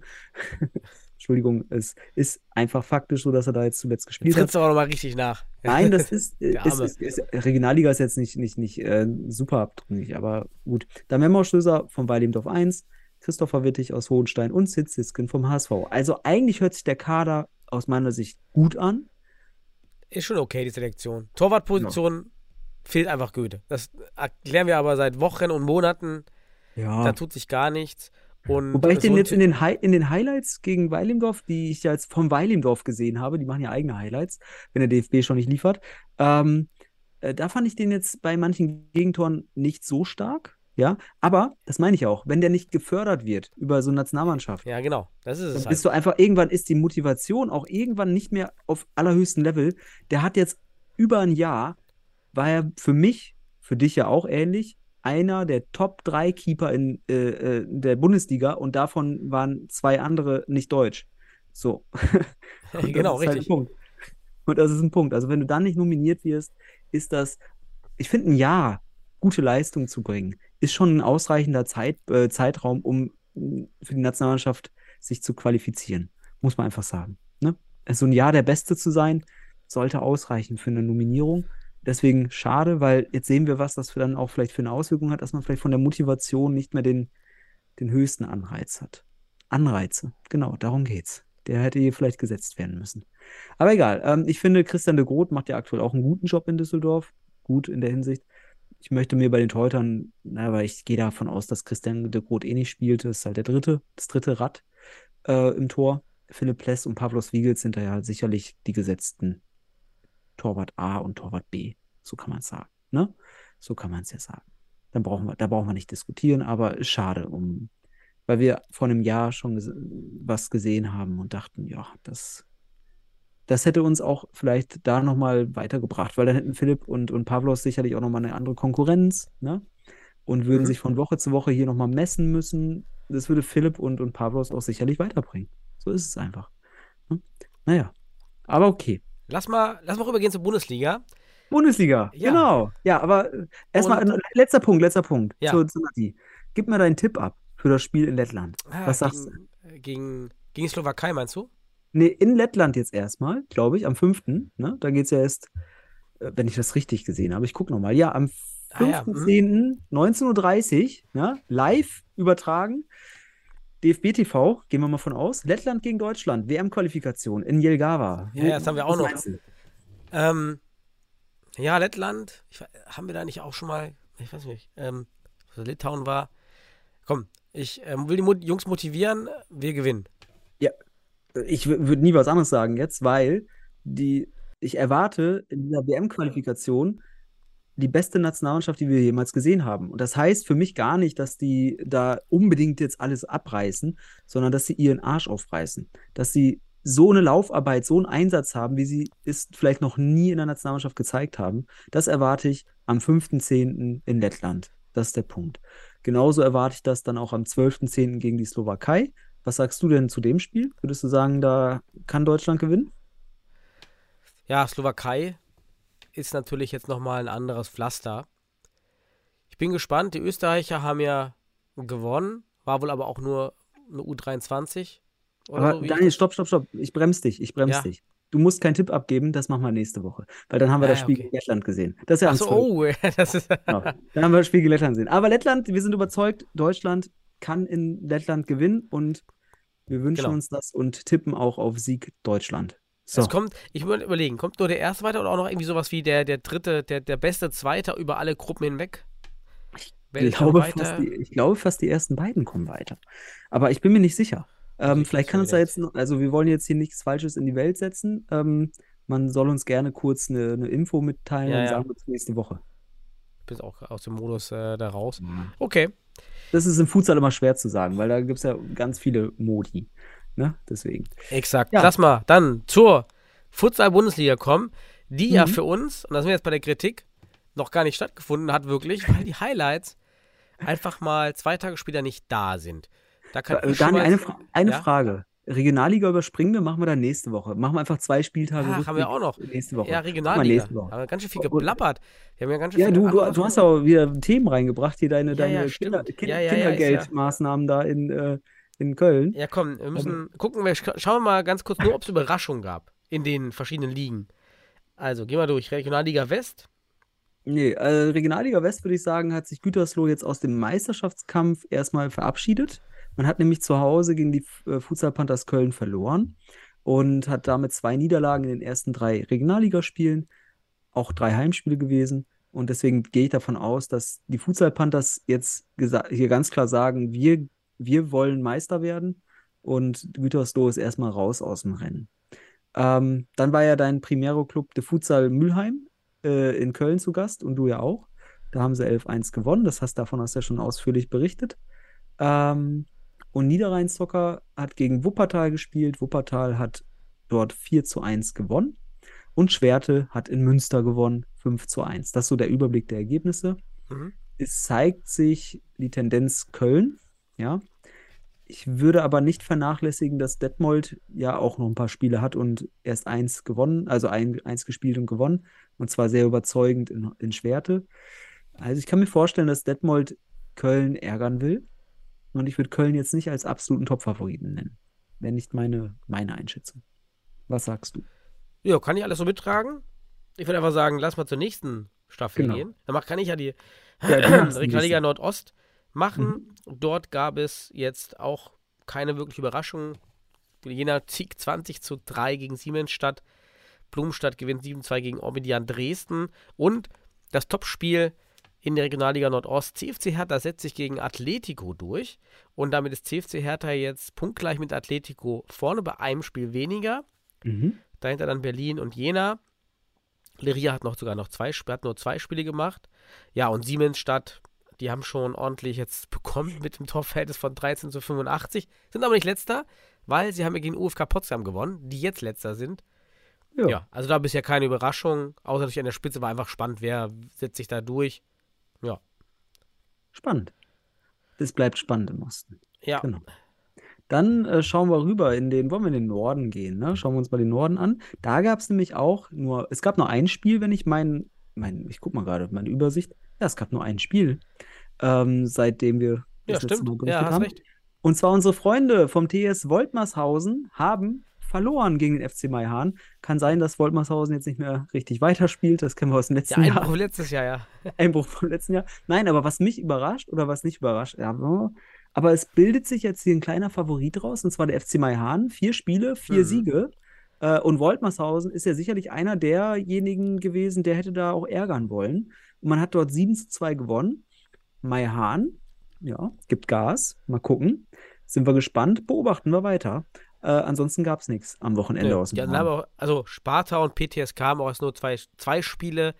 Maihania schon viel. Also das wird auch spannend an der Spitze. Genau. Dann kommen wir in den Süden der Republik und da hatten wir, ja, Weilimdorf 2 mit Merz Sipahi, gewinnen gegen den Karlsruher SC 2 zu 1.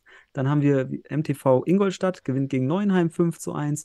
Und der TSV Neuried gewinnt gegen Futsal Allgäu. Nee, verliert. Äh, verliert, verliert. 5 zu 8. Und es gab da wirklich was ganz, ganz Besonderes. Hast du das gerade schon mitbekommen? Ich habe Nee. gerade, Christian hat uns was weitergeleitet. Also müssen wir auch die Quelle nennen. Ähm, und zwar der Spieler Mir, Mirhan Kaya von, äh, von Futsal Allgäu macht alle acht Tore. Alle acht. Oh, Ja. Talent. Hat alles reingenutzt. Eigentlich, eigentlich hat Neuried gegen, gegen äh, Kaya verloren. Gegen den einzelnen Spieler Kaya. Der hat alles alleine gemacht anscheinend. Das stimmt, Ähm, das sehe ich jetzt auch hier. ja. Das sieht ja schon sehr skurril aus. Krass, ne? Ist auch mal eine Kuriosität. Man hatte aber auch nur, wenn ich das richtig sehe, zwei Auswechselspieler. Das heißt, er hat wohl durchgespielt und hat, äh, hat seinen Spaß gehabt, auf jeden Fall. Ja, guter Kicker. Also Marcel. Vielleicht, mal, ja, oder äh, für, für, die, für die Nachbarschaft, der Regensburg, Penzberg, mal hinschauen, zum Winter vielleicht mal gucken, wer der Mir Mihan Kaya ist. Vielleicht hat er ja Lust auf Bundesliga. Den behalten wir mal im Aber Auge auf jeden Fall. Den müssen wir im Auge behalten. Acht Tore in einem Spiel, alle acht, nicht schlecht. Ja, das war im Süden und im Südwesten gibt es noch nichts. Da haben wir nächste Woche, glaube ich, erst. Oder nächsten, nächsten, nächsten Samstag startet dort Mainz gegen äh, Nova Club. Genau. Am 8. Ja. Ja, und damit haben wir die Regionalligen abgedeckt. Jo, dann Bundesliga. Lass uns vielleicht zu dem Spiel kommen, wo wir am wenigsten jetzt, glaube ich, sagen müssen. Ohne, ohne Highlights, weil wir nichts analysieren konnten. Willst, willst, willst, willst heute keine chronologische Vorgehensweise? ja, ich dachte, wir machen das mal vom, vom, vom, Grad der Bedeutung oder von, von der Hitzigkeit. okay, okay, Penzberg? dann. Wir sind ja nur 15 Minuten später gestartet in Hohenstein Ja, als, Penzberg, als die anscheinend, war das nicht Penzberg, die das falsche Foto drin haben? Ja, das ist irgendwie. Bei äh, Adi Frebatsch, das ist doch, das ist doch der Wertem, oder? Der, Mm, ja, ich, wenn Oder ich, wenn ich, also auf jeden Fall ist es nicht, nicht, nicht der Adi Wilbratsch oder wie der heißt. Da ist, ist auch also, was ist denn da passiert in, in, im DFB-Net? Wer, Ja, Foto verrutscht oder kennt man seine eigenen Spieler nicht? ich keine Ahnung. Also auf jeden Fall hat man da vielleicht das einfach das falsche Foto hochgeladen. Ähm, ich muss auch sagen, ähm, das Spiel zwischen Hott und Penzberg, ganz ehrlich, Hott gewinnt hier zweistellig mit 11 zu 0. Ich habe ja gehofft vor der Saison, dass es diese Saison keine zweistelligen Ergebnisse beziehungsweise keinen zweistelligen Torabstand geben wird. Ja, also ich sage immer so, so ein 11-8 wie letzte Saison zwischen Weidendorf und Hohenstein ist natürlich geil, ne? Guckt man sich gerne an. Aber ein 11-0 ist für, aus meiner Sicht für eine zweite Bundesliga-Saison kein, kein schönes Zeichen. Also will ich auch gar nicht viel zu dem Spiel sagen, damit man auch gar nicht so viel Aufmerksamkeit dafür kriegt. Man muss aber sagen, Penzberg hat ohne Lorov gespielt und ohne Ersatzkeeper und auch lediglich mit sieben Feldspielern angereist. Und bei Hohenstein, da kann sich, kann sich ein Großteil des Kaders in die Torschützen- und Scorerliste eintragen wahrscheinlich. Ähm, und mehr möchte ich gar nicht dazu sagen. So ein Spiel sollte nicht allzu große Aufmerksamkeit kriegen, diese hohen Ergebnisse. Genau. Außer checkt mal die. Bilder im DFB-Net bitte. Genau, checkt, checkt, checkt die Bilder. Dann haben wir schon Hohenstein. Aber Daniel, darf ich noch eins vor, vorher vor, vor Ja. loswerden? Was ist los mit dem DFB und seinen Highlights? Ich drücke jetzt nochmal auf Aktualisieren und hoffe, dass ich da Highlights sehe, weil das, das kann ja nicht sein. Wir sind jetzt, nein, es ist immer, immer noch nichts da. Stand 21 Uhr und ein paar zerquetschte. Immer noch keine Highlights. Wir sind über 48 Stunden drüber. Äh, also ich finde schon 24 Stunden nach den Spielen sind viel zu spät, die, die, die, die Highlights. Meiner Einschätzung nach müssten Highlights ja so innerhalb von 10 bis 16 Stunden, also am besten direkt am nächsten Morgen, wenn es geht, nach den Spielen online sein. Aber ein, man muss auch sagen, an, an einem Wochenende, an dem auch äh, also Fußball die dritte Liga hat, äh, die Frauenbundesliga spielt, dann auch noch A-Junioren-Bundesliga Fußball ist, ja, da kommt es dann zu Überschneidungen anscheinend dort im Medienbereich. Ähm, es kommt ja nicht selten vor, dass es diese Überschneidung gibt. Ähm, das ist, also ich finde es sehr schade. Aus meiner Sicht ist das für die Bundesligisten, die auch jetzt ihre Streaming-Rechte und ihre das wichtigen Medienrechte somit abgeben, das ist ein wichtiger Teil ihrer Medienarbeit hier, die Highlights auch dann schlussendlich, die sie abgeben, ist aus meiner Sicht nicht tragbar. Also, ähm, Ich bin ja ganz bei dir. Die anderen Clubverantwortlichen sehen das genauso. Es gab da auch Ja. jetzt schon eine, eine, eine entsprechende E-Mail auch an den DFB, ja, wo, wo auch die Clubs jetzt sagen, also so, so geht das nicht. Also wir können nicht äh, hier zwei, drei Tage warten. Ähm, wir geben hier, wie du schon gesagt hast, wir geben unsere Rechte ab, wir möchten auch was dafür haben. Wenn wir nichts dafür bekommen, dann müssen wir darüber reden, wie bekommen wir unsere Streaming-Rechte wieder. Ja, wir hatten das Ja. schon mal vor einigen Podcast-Folgen auch ähm, geklärt. Und dass es kartellrechtlich total problematisch ist. Jetzt Ja. noch mehr, weil Futsal in der GmbH und KKG ist und nicht mehr im Basisverein beim DFB.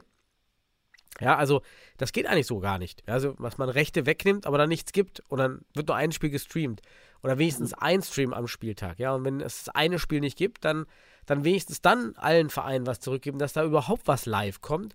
Und die Highlights aber so als Basis und so den, die Base Rate ist das ja. Ja. Äh, Das muss kommen und ob der Feiertag ist oder nicht, muss völlig egal sein. Ja, und was auch, was Das auch andere. Ligen spielen, das, das muss auch völlig egal sein. Ne? Du hast jetzt, ich nenne es mal ein Liga-3-Rad beim DFB. Das ist nämlich die, die, die Frauen-Bundesliga, das ist die dritte Liga Fußball-Herren und die A-Junioren-Bundesliga. Und irgendwie ist der Futsal oder die Futsal-Bundesliga scheint hier das vierte Rad an diesem Dreirad zu sein. Also das darf nicht sein. Ähm, diesmal, das können wir jetzt ja hier sagen, ist dann über 48 Stunden hat es gebraucht. Also wahrscheinlich wird es erst morgen früh online gehen. Das ist nicht hinnehmbar. Ähm, das, das, das geht einfach nicht. 48 Stunden, da bist du ja schon längst im Gedanken woanders und äh, das hat nichts Aktuelles mehr. Also aus meiner Sicht, entweder man, man gibt wieder Rechte zurück, ja, dass man selbst äh, da performen kann medial. Ähm, und der DFB hat dann halt hier seine bis zu 48 Stunden. Aber ansonsten zwischen 10 und 16 Stunden viel mehr Spielraum darf es nicht geben, damit die Aktualität und auch einfach der, der Content da ist. Das ist total wichtig. Total wichtig für die, für, für, für die Bundesliga und ihre Aufmerksamkeit. Ähm, oder Aufmerksamkeitserzeugung. Ne? Genau, das wollte ich nur vorab loswerden, weil es, es, es, wir, wir leben ja auch davon. Wir sind jetzt mal richtig schnell, machen hier Montagabend und wir haben keine Highlights. Zum Glück. Ja. Und Ist dann das sind die auch wertlos. Also die, die Highlights sind ja auch mit jedem, mit jeder Stunde ja, Ja. Verzögerung sind die umso wertloser und jetzt morgen sind die eigentlich total wertlos. Ja, also dann ist schon das nächste Spiel, wir haben schon drüber gesprochen, wir werden auch nicht mehr zu den Highlights kommen. Also das ist, das darf nicht passieren. Äh, unfassbar. Also Wobei äh, We Weilimdorf hat ja eigene Highlights gemacht. Das fand ich ja schon mal ganz angenehm. Die haben ihre eigenen, die Tore selbst dann gezeigt. Ja. Finde ich gut. Ähm, gut, aber dann kommen wir mal zum, zum ersten Topspiel des Wochenendes, nachdem wir jetzt schon Hot und Penzberg und die Highlights abgespeist haben hier. Ähm, Regensburg gegen Stuttgart. 1 zu 3, Stuttgart gewinnt. Hast du das Spiel gesehen? Es war ja ein Live-Spiel. nee, ich war ja unterwegs mit meinen Kindern. Ah. Ich war, ich war ja in Köln.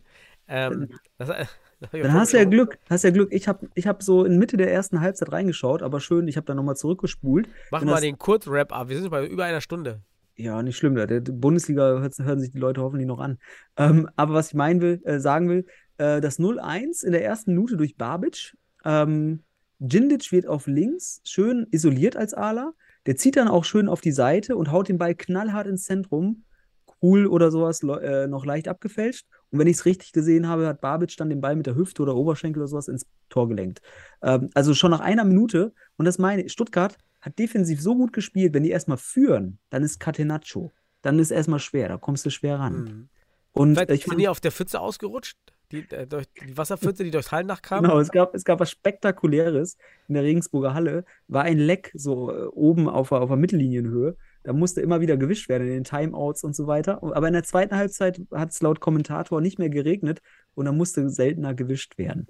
Aber es, äh, ja, das sollte man vielleicht regeln. Aber, das muss man auch so sagen, Daniel, das weißt du selbst auch aus Erfahrung sicherlich, in deutschen Hallen kommt das mal vor, dass da irgendwo ein Leck ist. Habe ich, hab ich auch schon Genau, erlebt. das habe ich auch schon erlebt, ja. Man muss aber dann sagen, das hat äh, Stuttgart sehr gut in die Karten gespielt. Äh, Regensburg lief nämlich eigentlich fast das ganze Spiel immer im 4-0 an. Äh, und zwar immer auf, eigentlich, auf die gute Defensive von Stuttgart. Äh, Stuttgart hat auf Halbfeld verteidigt und ähm, ja, man muss sagen, im 4-0 war Regensburg dann relativ statisch und auch langsam und nicht sehr flexibel. Ich, hier hätte ich mir eine andere taktische Vorgehensweise gewünscht, weil das 4-0 dann hier in dem Moment gegen so eine kompakt und gut verteidigende Mannschaft vielleicht nicht so wirkungsvoll war. Ein 4-0 hat eine starke Wirkung, wenn der Gegner ein bisschen offener ist, also wenn der dich anläuft ne, auf Dreiviertelfeld oder auch mal auf Vollfeld, dann ist ein 4-0 super. Aber so auf Halbfeld, auf, gegen, mit der stärksten Defensivmannschaft, kannst du mit einem 4-0 hier eigentlich nicht viel machen.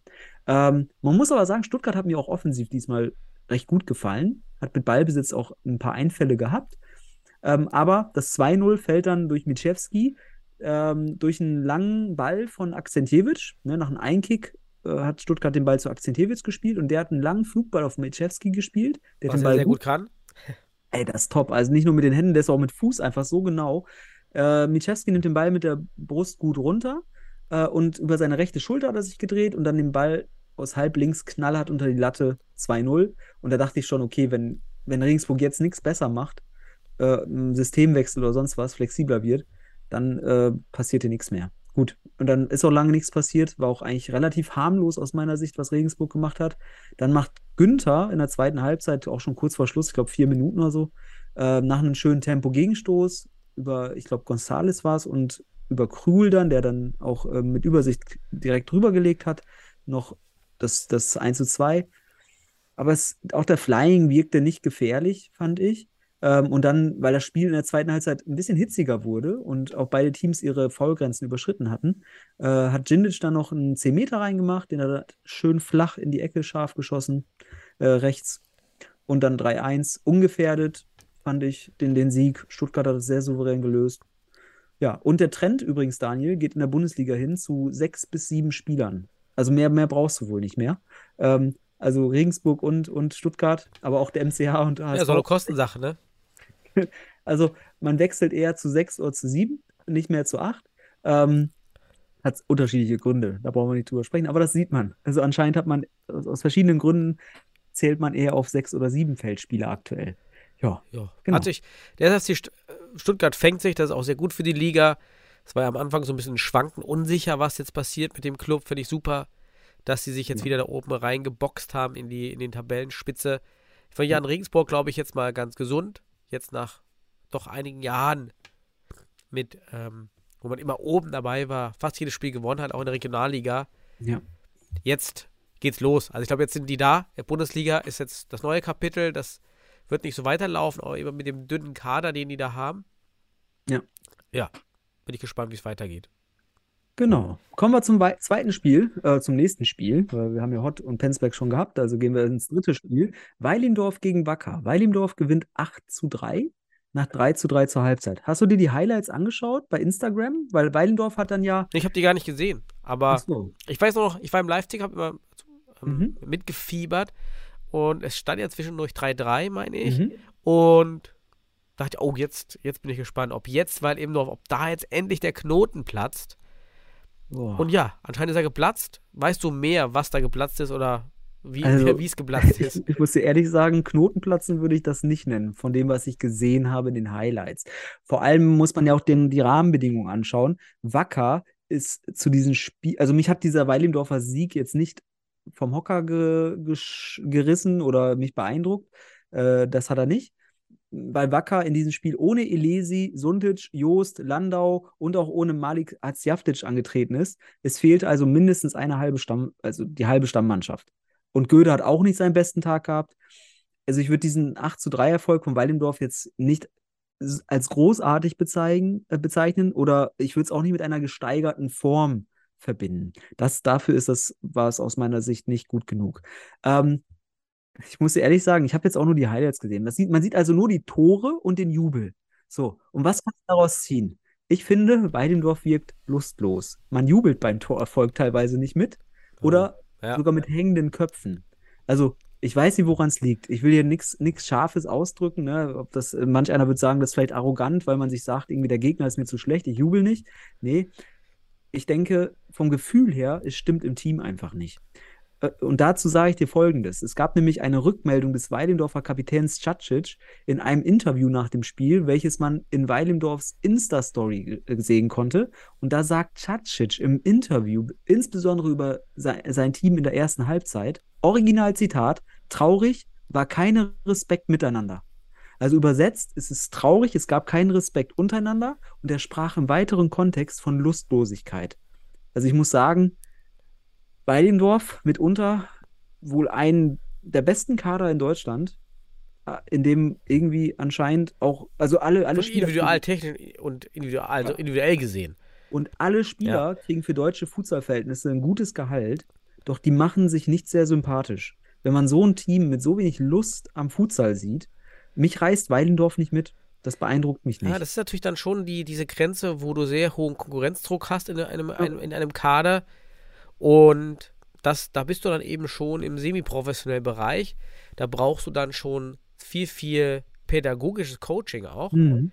damit du das einfangen kannst mit auch noch unterschiedlichen Nationalitäten, Ja. unterschiedlichen Altersclustern und auch noch sogar schon Spielern, die eben äh, nicht in Stuttgart wohnen, sondern die dorthin gezogen sind, die also Ja. auch ihr soziales Umfeld nicht haben. Das ist schon noch ein Step weiter als fast alle anderen. Vielleicht noch Hot, die ja auch sehr viel jetzt auf Brasilianer geholt haben, aber die anscheinend dieses mentale, diese Integration besser hinbekommen. Scheint ja ein mentales Ding zu sein. Ja. Ähm, man kann nur hoffen für den Futsal in Deutschland, dass das, der Knoten dann auch platzt. Ähm, Ja. Dann also wirklich auch im Team. Letzt war letztes Jahr, weiß ich, auch eine schwierige Phase am Anfang. Man hat sich gefangen und hat dann eine, eine sehr gute Saison zu Ende gespielt bei, Ja. bei dem Dorf. Ich hoffe, dass das jetzt auch passiert, dass man den, den richtigen Weg findet und das miteinander. Genau. Und dann Ich- erklär mir nochmal Philipp Less, warum er im DFB-Net jetzt immer als keine Angabe angezeigt wird. Weiß ich auch nicht. Schon mehrere Spiele, ne? Genau. Ja, mir ist jetzt So. erst aufgefallen, aber ja, Ja. war spannend. Äh, Ja, ich, ich hoffe auch für Weilingdorf, weil so ein Potenzial muss man einfach, das wollen wir sehen. Das, wir wollen den Ferrari sehen und nicht den Fiat. Und ähm, ja, der ukrainische Top-Trainer, der da angesagt wurde, der U19-Trainer aus der Ukraine, äh, da bin ich gespannt, also ob der überhaupt jetzt kommt und ob er aus diesem Haufen Individualisten ein echtes Team formen kann. kann. Also das wäre auf jeden Fall nötig, um jetzt mal wirklich ein wenig was aus dem Potenzial rauszuholen. Weil Wacker war da mit einer ich will nicht sagen B-Mannschaft, aber man hat wirklich mit ein paar Spielern gespielt, die noch wenig Erfahrung haben. Und die Tore haben das auch gezeigt. Viele individuelle Fehler, äh, auch in der zweiten Halbzeit eher eingeladen zu den Toren. Das sind so Dinger, da hätte Wacker auch gegen andere Mannschaften einfach nicht, nicht, nicht, nicht mithalten können in der zweiten Halbzeit. Deswegen, also ich bin gespannt, was in Weilendorf passiert. Wacker mit drei Punkten aus vier Spielen ist jetzt auch eher unten noch anzusiedeln. Bin gespannt. Nächstes Mal, in, nach den Länderspielen gibt es das Spiel gegen den HSV, Derby. Da geht es auch schon drum, wer, wer hier sich ein bisschen befreien kann oder wer im Abstiegskampf steht, steht dann, ne? Mhm. Das ist auch so ein Ding. Ja, das ist mein, meine Feed, mein Feedback zu dem Spiel ohne großartige Highlights, außer das, was man über Weildemdorf an Toren sehen konnte. Genau. Dann lass uns doch, weil du am meisten, glaube ich, noch sagen kannst über MCH, vielleicht zum Ja. Spiel Pauli gegen Fortuna erst noch kommen. Ja. Wie lange wir da brauchen. Du willst mich am Ende ab. ab, ab äh, Ja, genau, ich will die abwürgen. Ah. nee, gut. Kein Aber Problem, mach ich alleine. Ich will ja auch gar nicht so viel erzählen. Ich war nicht dabei. Ich habe nur den internen Ticker bei uns mitbekommen. Aha. Und man muss ja erstmal sagen, hm, also St. Pauli hat ja, es gibt Sporthallen und es gibt Polly Pocket Sporthallen. Ja, wenn du das noch kennst, Polly Pocket, ja, das war diese Minifiguren. Ja. Ja. und das in Hamburg. Wir hatten, wir haben ja darauf hingewiesen, Puppenhäuser, so Polly Pocket Hallen. Und wir haben darauf hingewiesen und jetzt ist auch den Spielern vor Ort das auch aufgefallen, viel zu schmal. Also nochmal, in den Futsal-Ordnung steht, dass die Hallen Dimensionen haben müssen wie internationale Vorgaben nach DFB, äh, nach FIFA-Ordnung. Und Mhm. das sind in der Breite halt 20 Meter. Ja. Und dort sind nur 16 oder 17. Ja, wir haben ja 17, die, glaube ich. Ich glaube, nach, nach Maßen, die ich gehört habe, sind 17. Also es ist nicht das offizielle Format. Das heißt, hier ist ganz spannend. Man hat dann vor Ort noch mit den Schiedsrichtern gesprochen, die dann auch das irgendwie abgebügelt haben. Und hier ist ganz spannend, gibt es eine Sondergenehmigung des DFB? Da Mhm. warten wir jetzt auf die Antwort. Ähm, es wurde ja nicht kommuniziert, ob das ähm, so vorliegt oder nicht. Oder warum ist die Halle, warum darf die Halle abweichen von der Futsalordnung? Das ist ja einfach ganz Mhm. klar, weil das macht natürlich einen riesen Unterschied. Ja, also auch ein paar, einige Tore sind gefallen, die fallen nur in so einer kleinen Halle.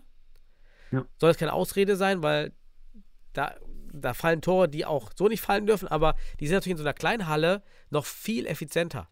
Manche Tore, oder Ja. die, die fallen schon das mit hauptschlaggebend. Also, Fazit, was ich mitbekommen habe vom spielerisch, die typischen St. Pauli-Spiele. Ja, wir waren wohl Ball überwiegend Besitz, hatten mehr Chancen. Pauli macht die Konter, kommen wir den Kampf und wurschtelt die Dinger irgendwie rein und dann gewinnen die.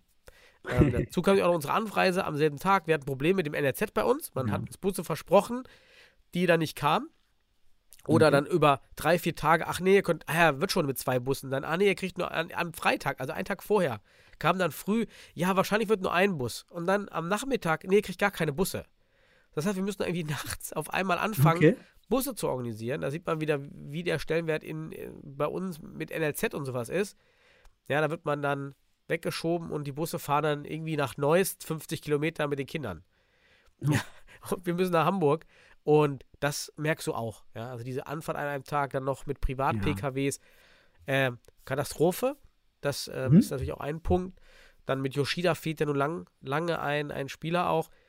Und dann kannst du so ein Spiel gegen so eine motivierte Mannschaft, Pauli, die ja auch lebt von diesem, von dieser Mentalität, so wir gegen den Rest der Welt, so jetzt sind wir hier und wir, wir, wir, wir, wir, wir leben durch unsere, durch unsere Art Futsal zu spielen, dieses, dieses Streetball noch eher, Mhm. ist mega schwer. Und dann kriegst du halt dann auch die, die Buden und dann ist auch jeder kleine Stellungsfehler, wird auf einmal dann doch ausgenutzt, auch in unserer kleinen Halle. Also dann an sich verdient, weil wir das einfach nicht äh, über die Zeit retten konnten, die, die, die, Führung, die es ja zwischendurch gab. Ja, ja, ihr habt ja zur Halbzeit äh, 4-3 geführt, ne? Und dann zwei, das Spiel abgegeben in der zweiten Halbzeit. Aber es kann natürlich mit dieser Anreise zu tun haben, dass man vor allem dann am Ende, da geht der Saft aus und dann noch eine gelb-rote Karte. Das ist natürlich auch dann entsch- mitentscheidend, ne? Das zieht auch nochmal Kraft. Recinecek, glaube ich, wie er heißt, ähm, ist, nicht, ist, ist jetzt auch gesperrt für das nächste Spiel. Muss man auch sagen, ist auch eine Schwächung, weil man jetzt auch gegen direkte Konkurrenz spielt aus dem Westen, gegen den MCH. Auch das Spiel wird für Düsseldorf interessant, ne? weil wenn man dort nicht gewinnt, ist man auch unten drin. Ne? Der MCH kann genauso für den MCH. Also das Spiel ist auch wieder so ein richtungsweisendes Spiel im nächsten Kontext. Ähm, aber in, zu diesem Spiel erstmal noch, ich finde auch diese Hallendiskussion oder Situation sehr kurios. Ich, du kennst ja, wir haben ja schon mal drüber gesprochen, schon vor ein paar Monaten mal, weil äh, Christian aus der Halle berichtet hat. Ich bin nicht der Meinung, ich glaube aber tatsächlich, dass die Formulierung der, Regula der Regeln so schwammig ist, dass es möglich ist, weil für nationale Spiele ist die Halle eigentlich zulässig. Man hat sich aber unglücklicherweise beim DFB auf die FIFA äh, internationalen Maße irgendwie geäußert, ähm, was ich aber immer noch so schwammig finde, dass man vielleicht hier irgendwie wieder irgendwie sich durchwursteln wird in der Argumentation.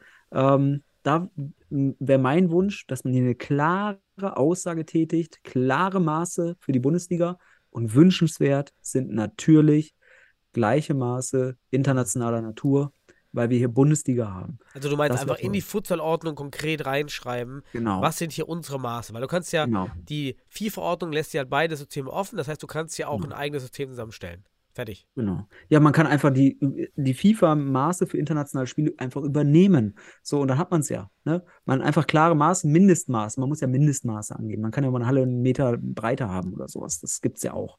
Ähm, aber diese 20 mal 40 sind schon reguläre Mindestmaße oder sogar Maße für die internationalen Spiele. Und ich weiß aber aus eigener Erfahrung, weil ich auch schon Ligen selbst konzipiert habe und da gab es auch Ligen oder selbst auch schon in einer kleinen Halle gespielt habe, dass nationale Spiele laut FIFA-Reglement äh, Reglement, ähm, 17 Meter Breite ist in Ordnung. Das, das weiß ich. Aber Also du kannst, ist- also national, dass das, was eventuell bei Pauli gilt, ist Mhm. 16 bis 25 Meter breit. Genau. Und nach internationalen Regeln, die nach Futsalordnung gelten, ist 20 bis 25 Meter. Du Genau. hast schon Spielraum. Genau, das meine ich ja. Ne? Mindest, mindestens 20 wäre super.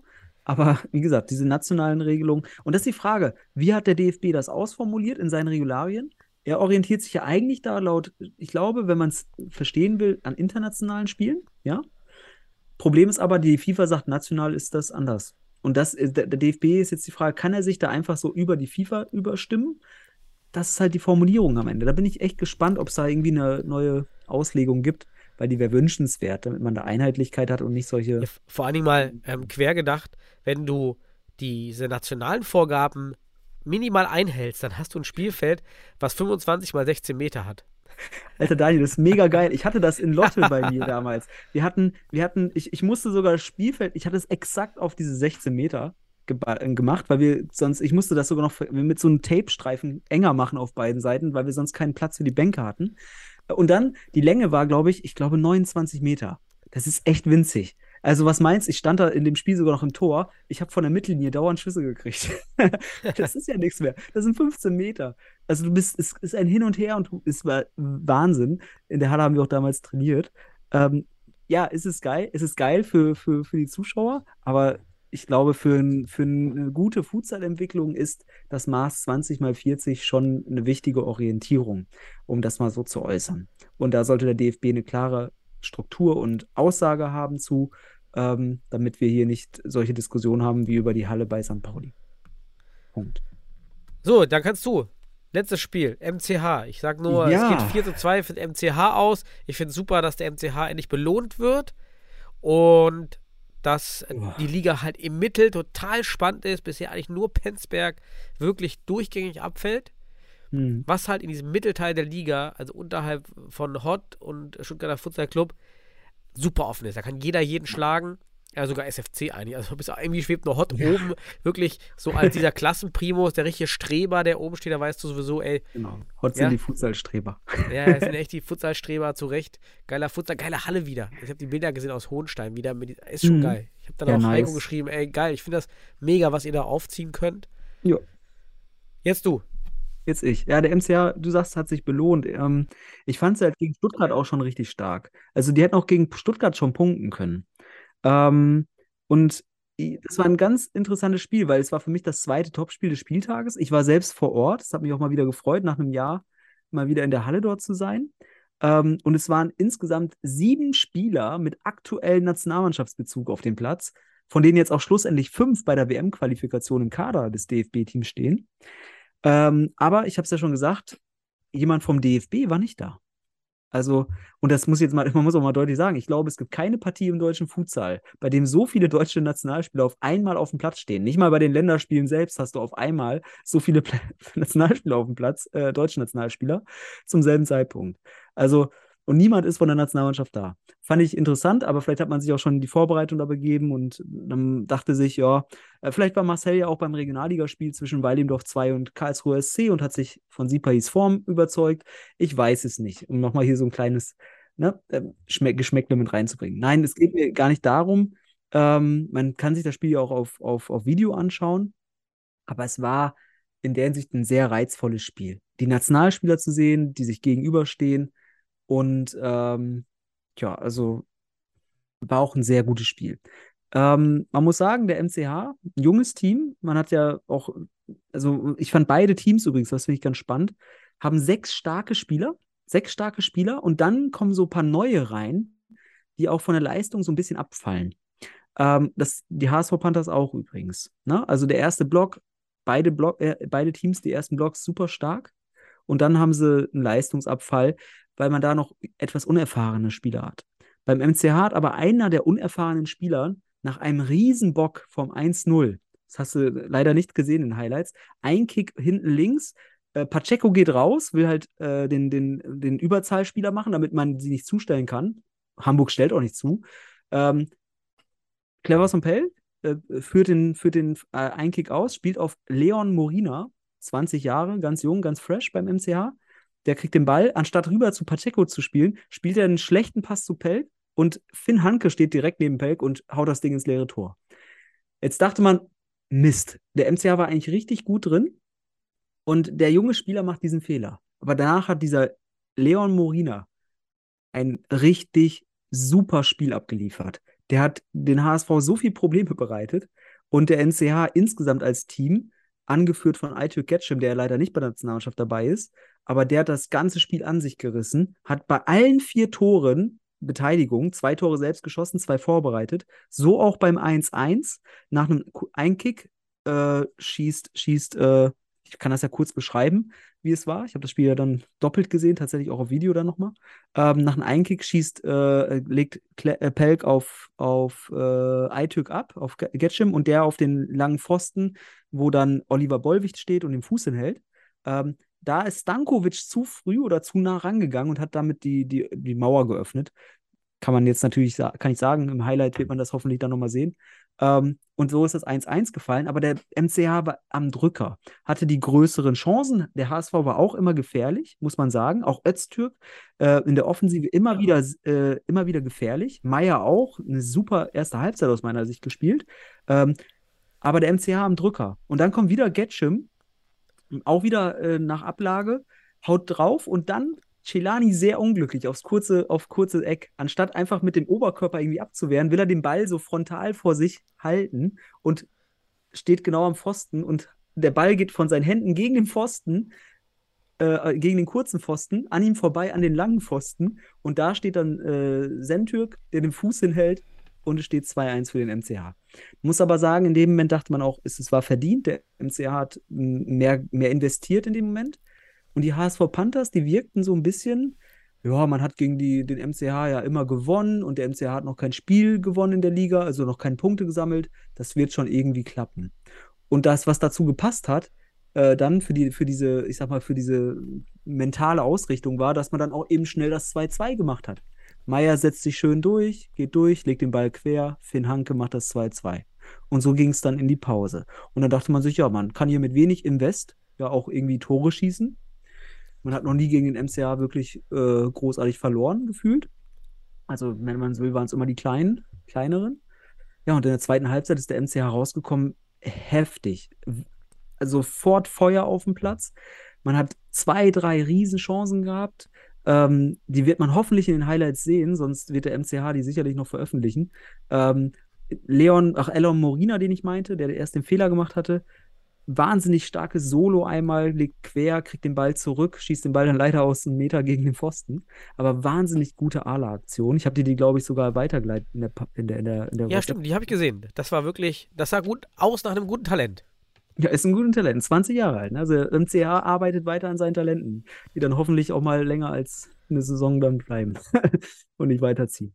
Ähm, aber dann diese Druckphase, dann kam es nämlich dazu, dass der MCH weiter Druck gemacht hat und dann hat äh, Sid Zisken wollte einen Ala zu Ala Ball spielen und das hat Aitu Getchum gerochen und hat sich dann dort belohnt, nachdem er schon zwei Tore vorgelegt hatte, hat den Ball abgefangen an der Mittellinie, läuft allein auf Celani zu, Celani zentral vorm Tor, was soll er machen, Äh, weil Getchum hat alle Auswahlmöglichkeit. Getchum knallhart rechts unten ins Eck, zwei, 3 zu 2 für den MCH und da brennte die Halle. Das war richtig geil, weil der MCH in dem Moment einfach mh, so Druck gemacht hat.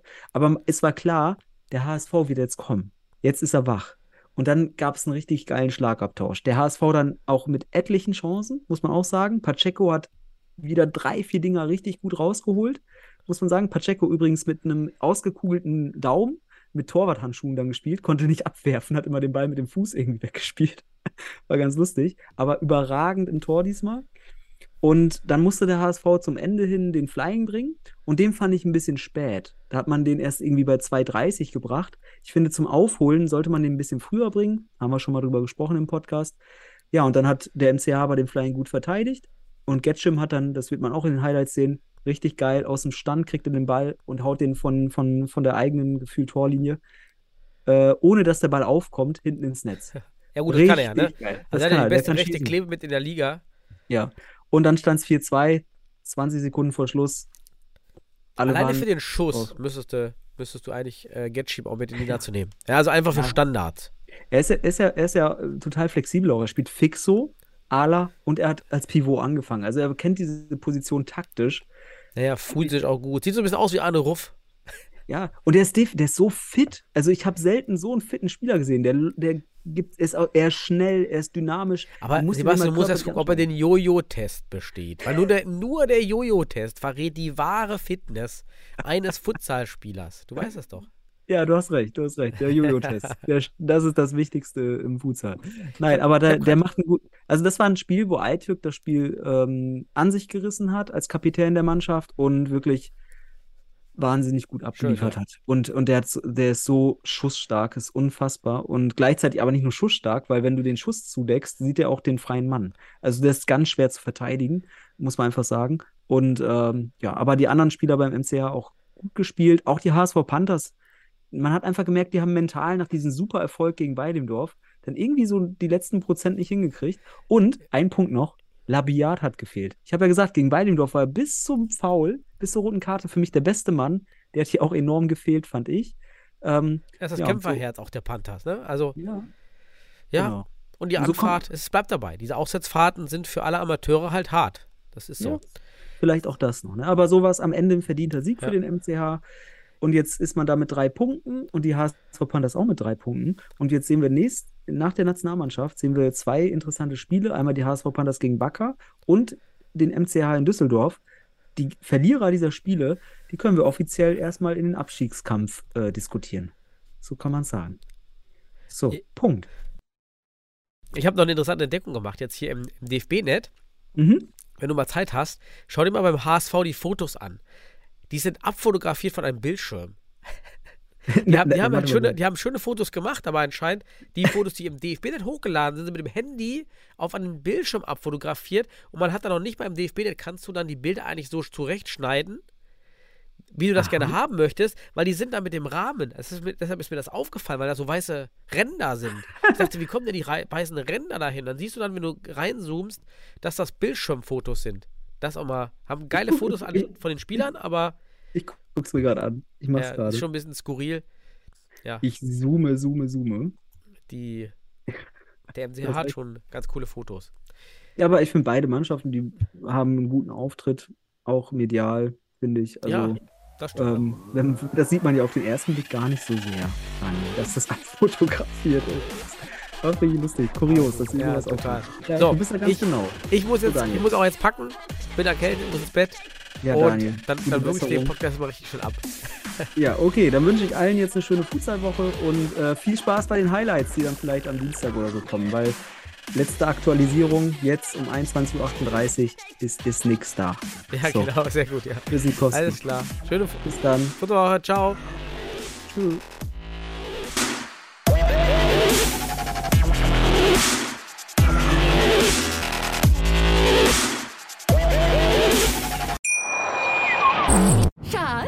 Bin neu verliebt. Was? Da drüben. Das ist er. Aber das ist ein Auto. Ja, eben. Mit ihm habe ich alles richtig gemacht. Wunschauto einfach kaufen, verkaufen oder leasen. Bei Autoscout24. Alles richtig gemacht. Wie baut man eine harmonische Beziehung zu seinem Hund auf? Puh, gar nicht so leicht. Und deshalb frage ich nach, wie es anderen Hundeeltern gelingt, beziehungsweise wie die daran arbeiten. Bei Iswas Dog reden wir dann drüber. Alle 14 Tage neu mit mir, Malte Asmus und unserer Expertin für eine harmonische Mensch-Hund-Beziehung, Melanie Lippisch. Ist was, Dog? Mit Malte Asmus. Überall, wo es Podcasts gibt.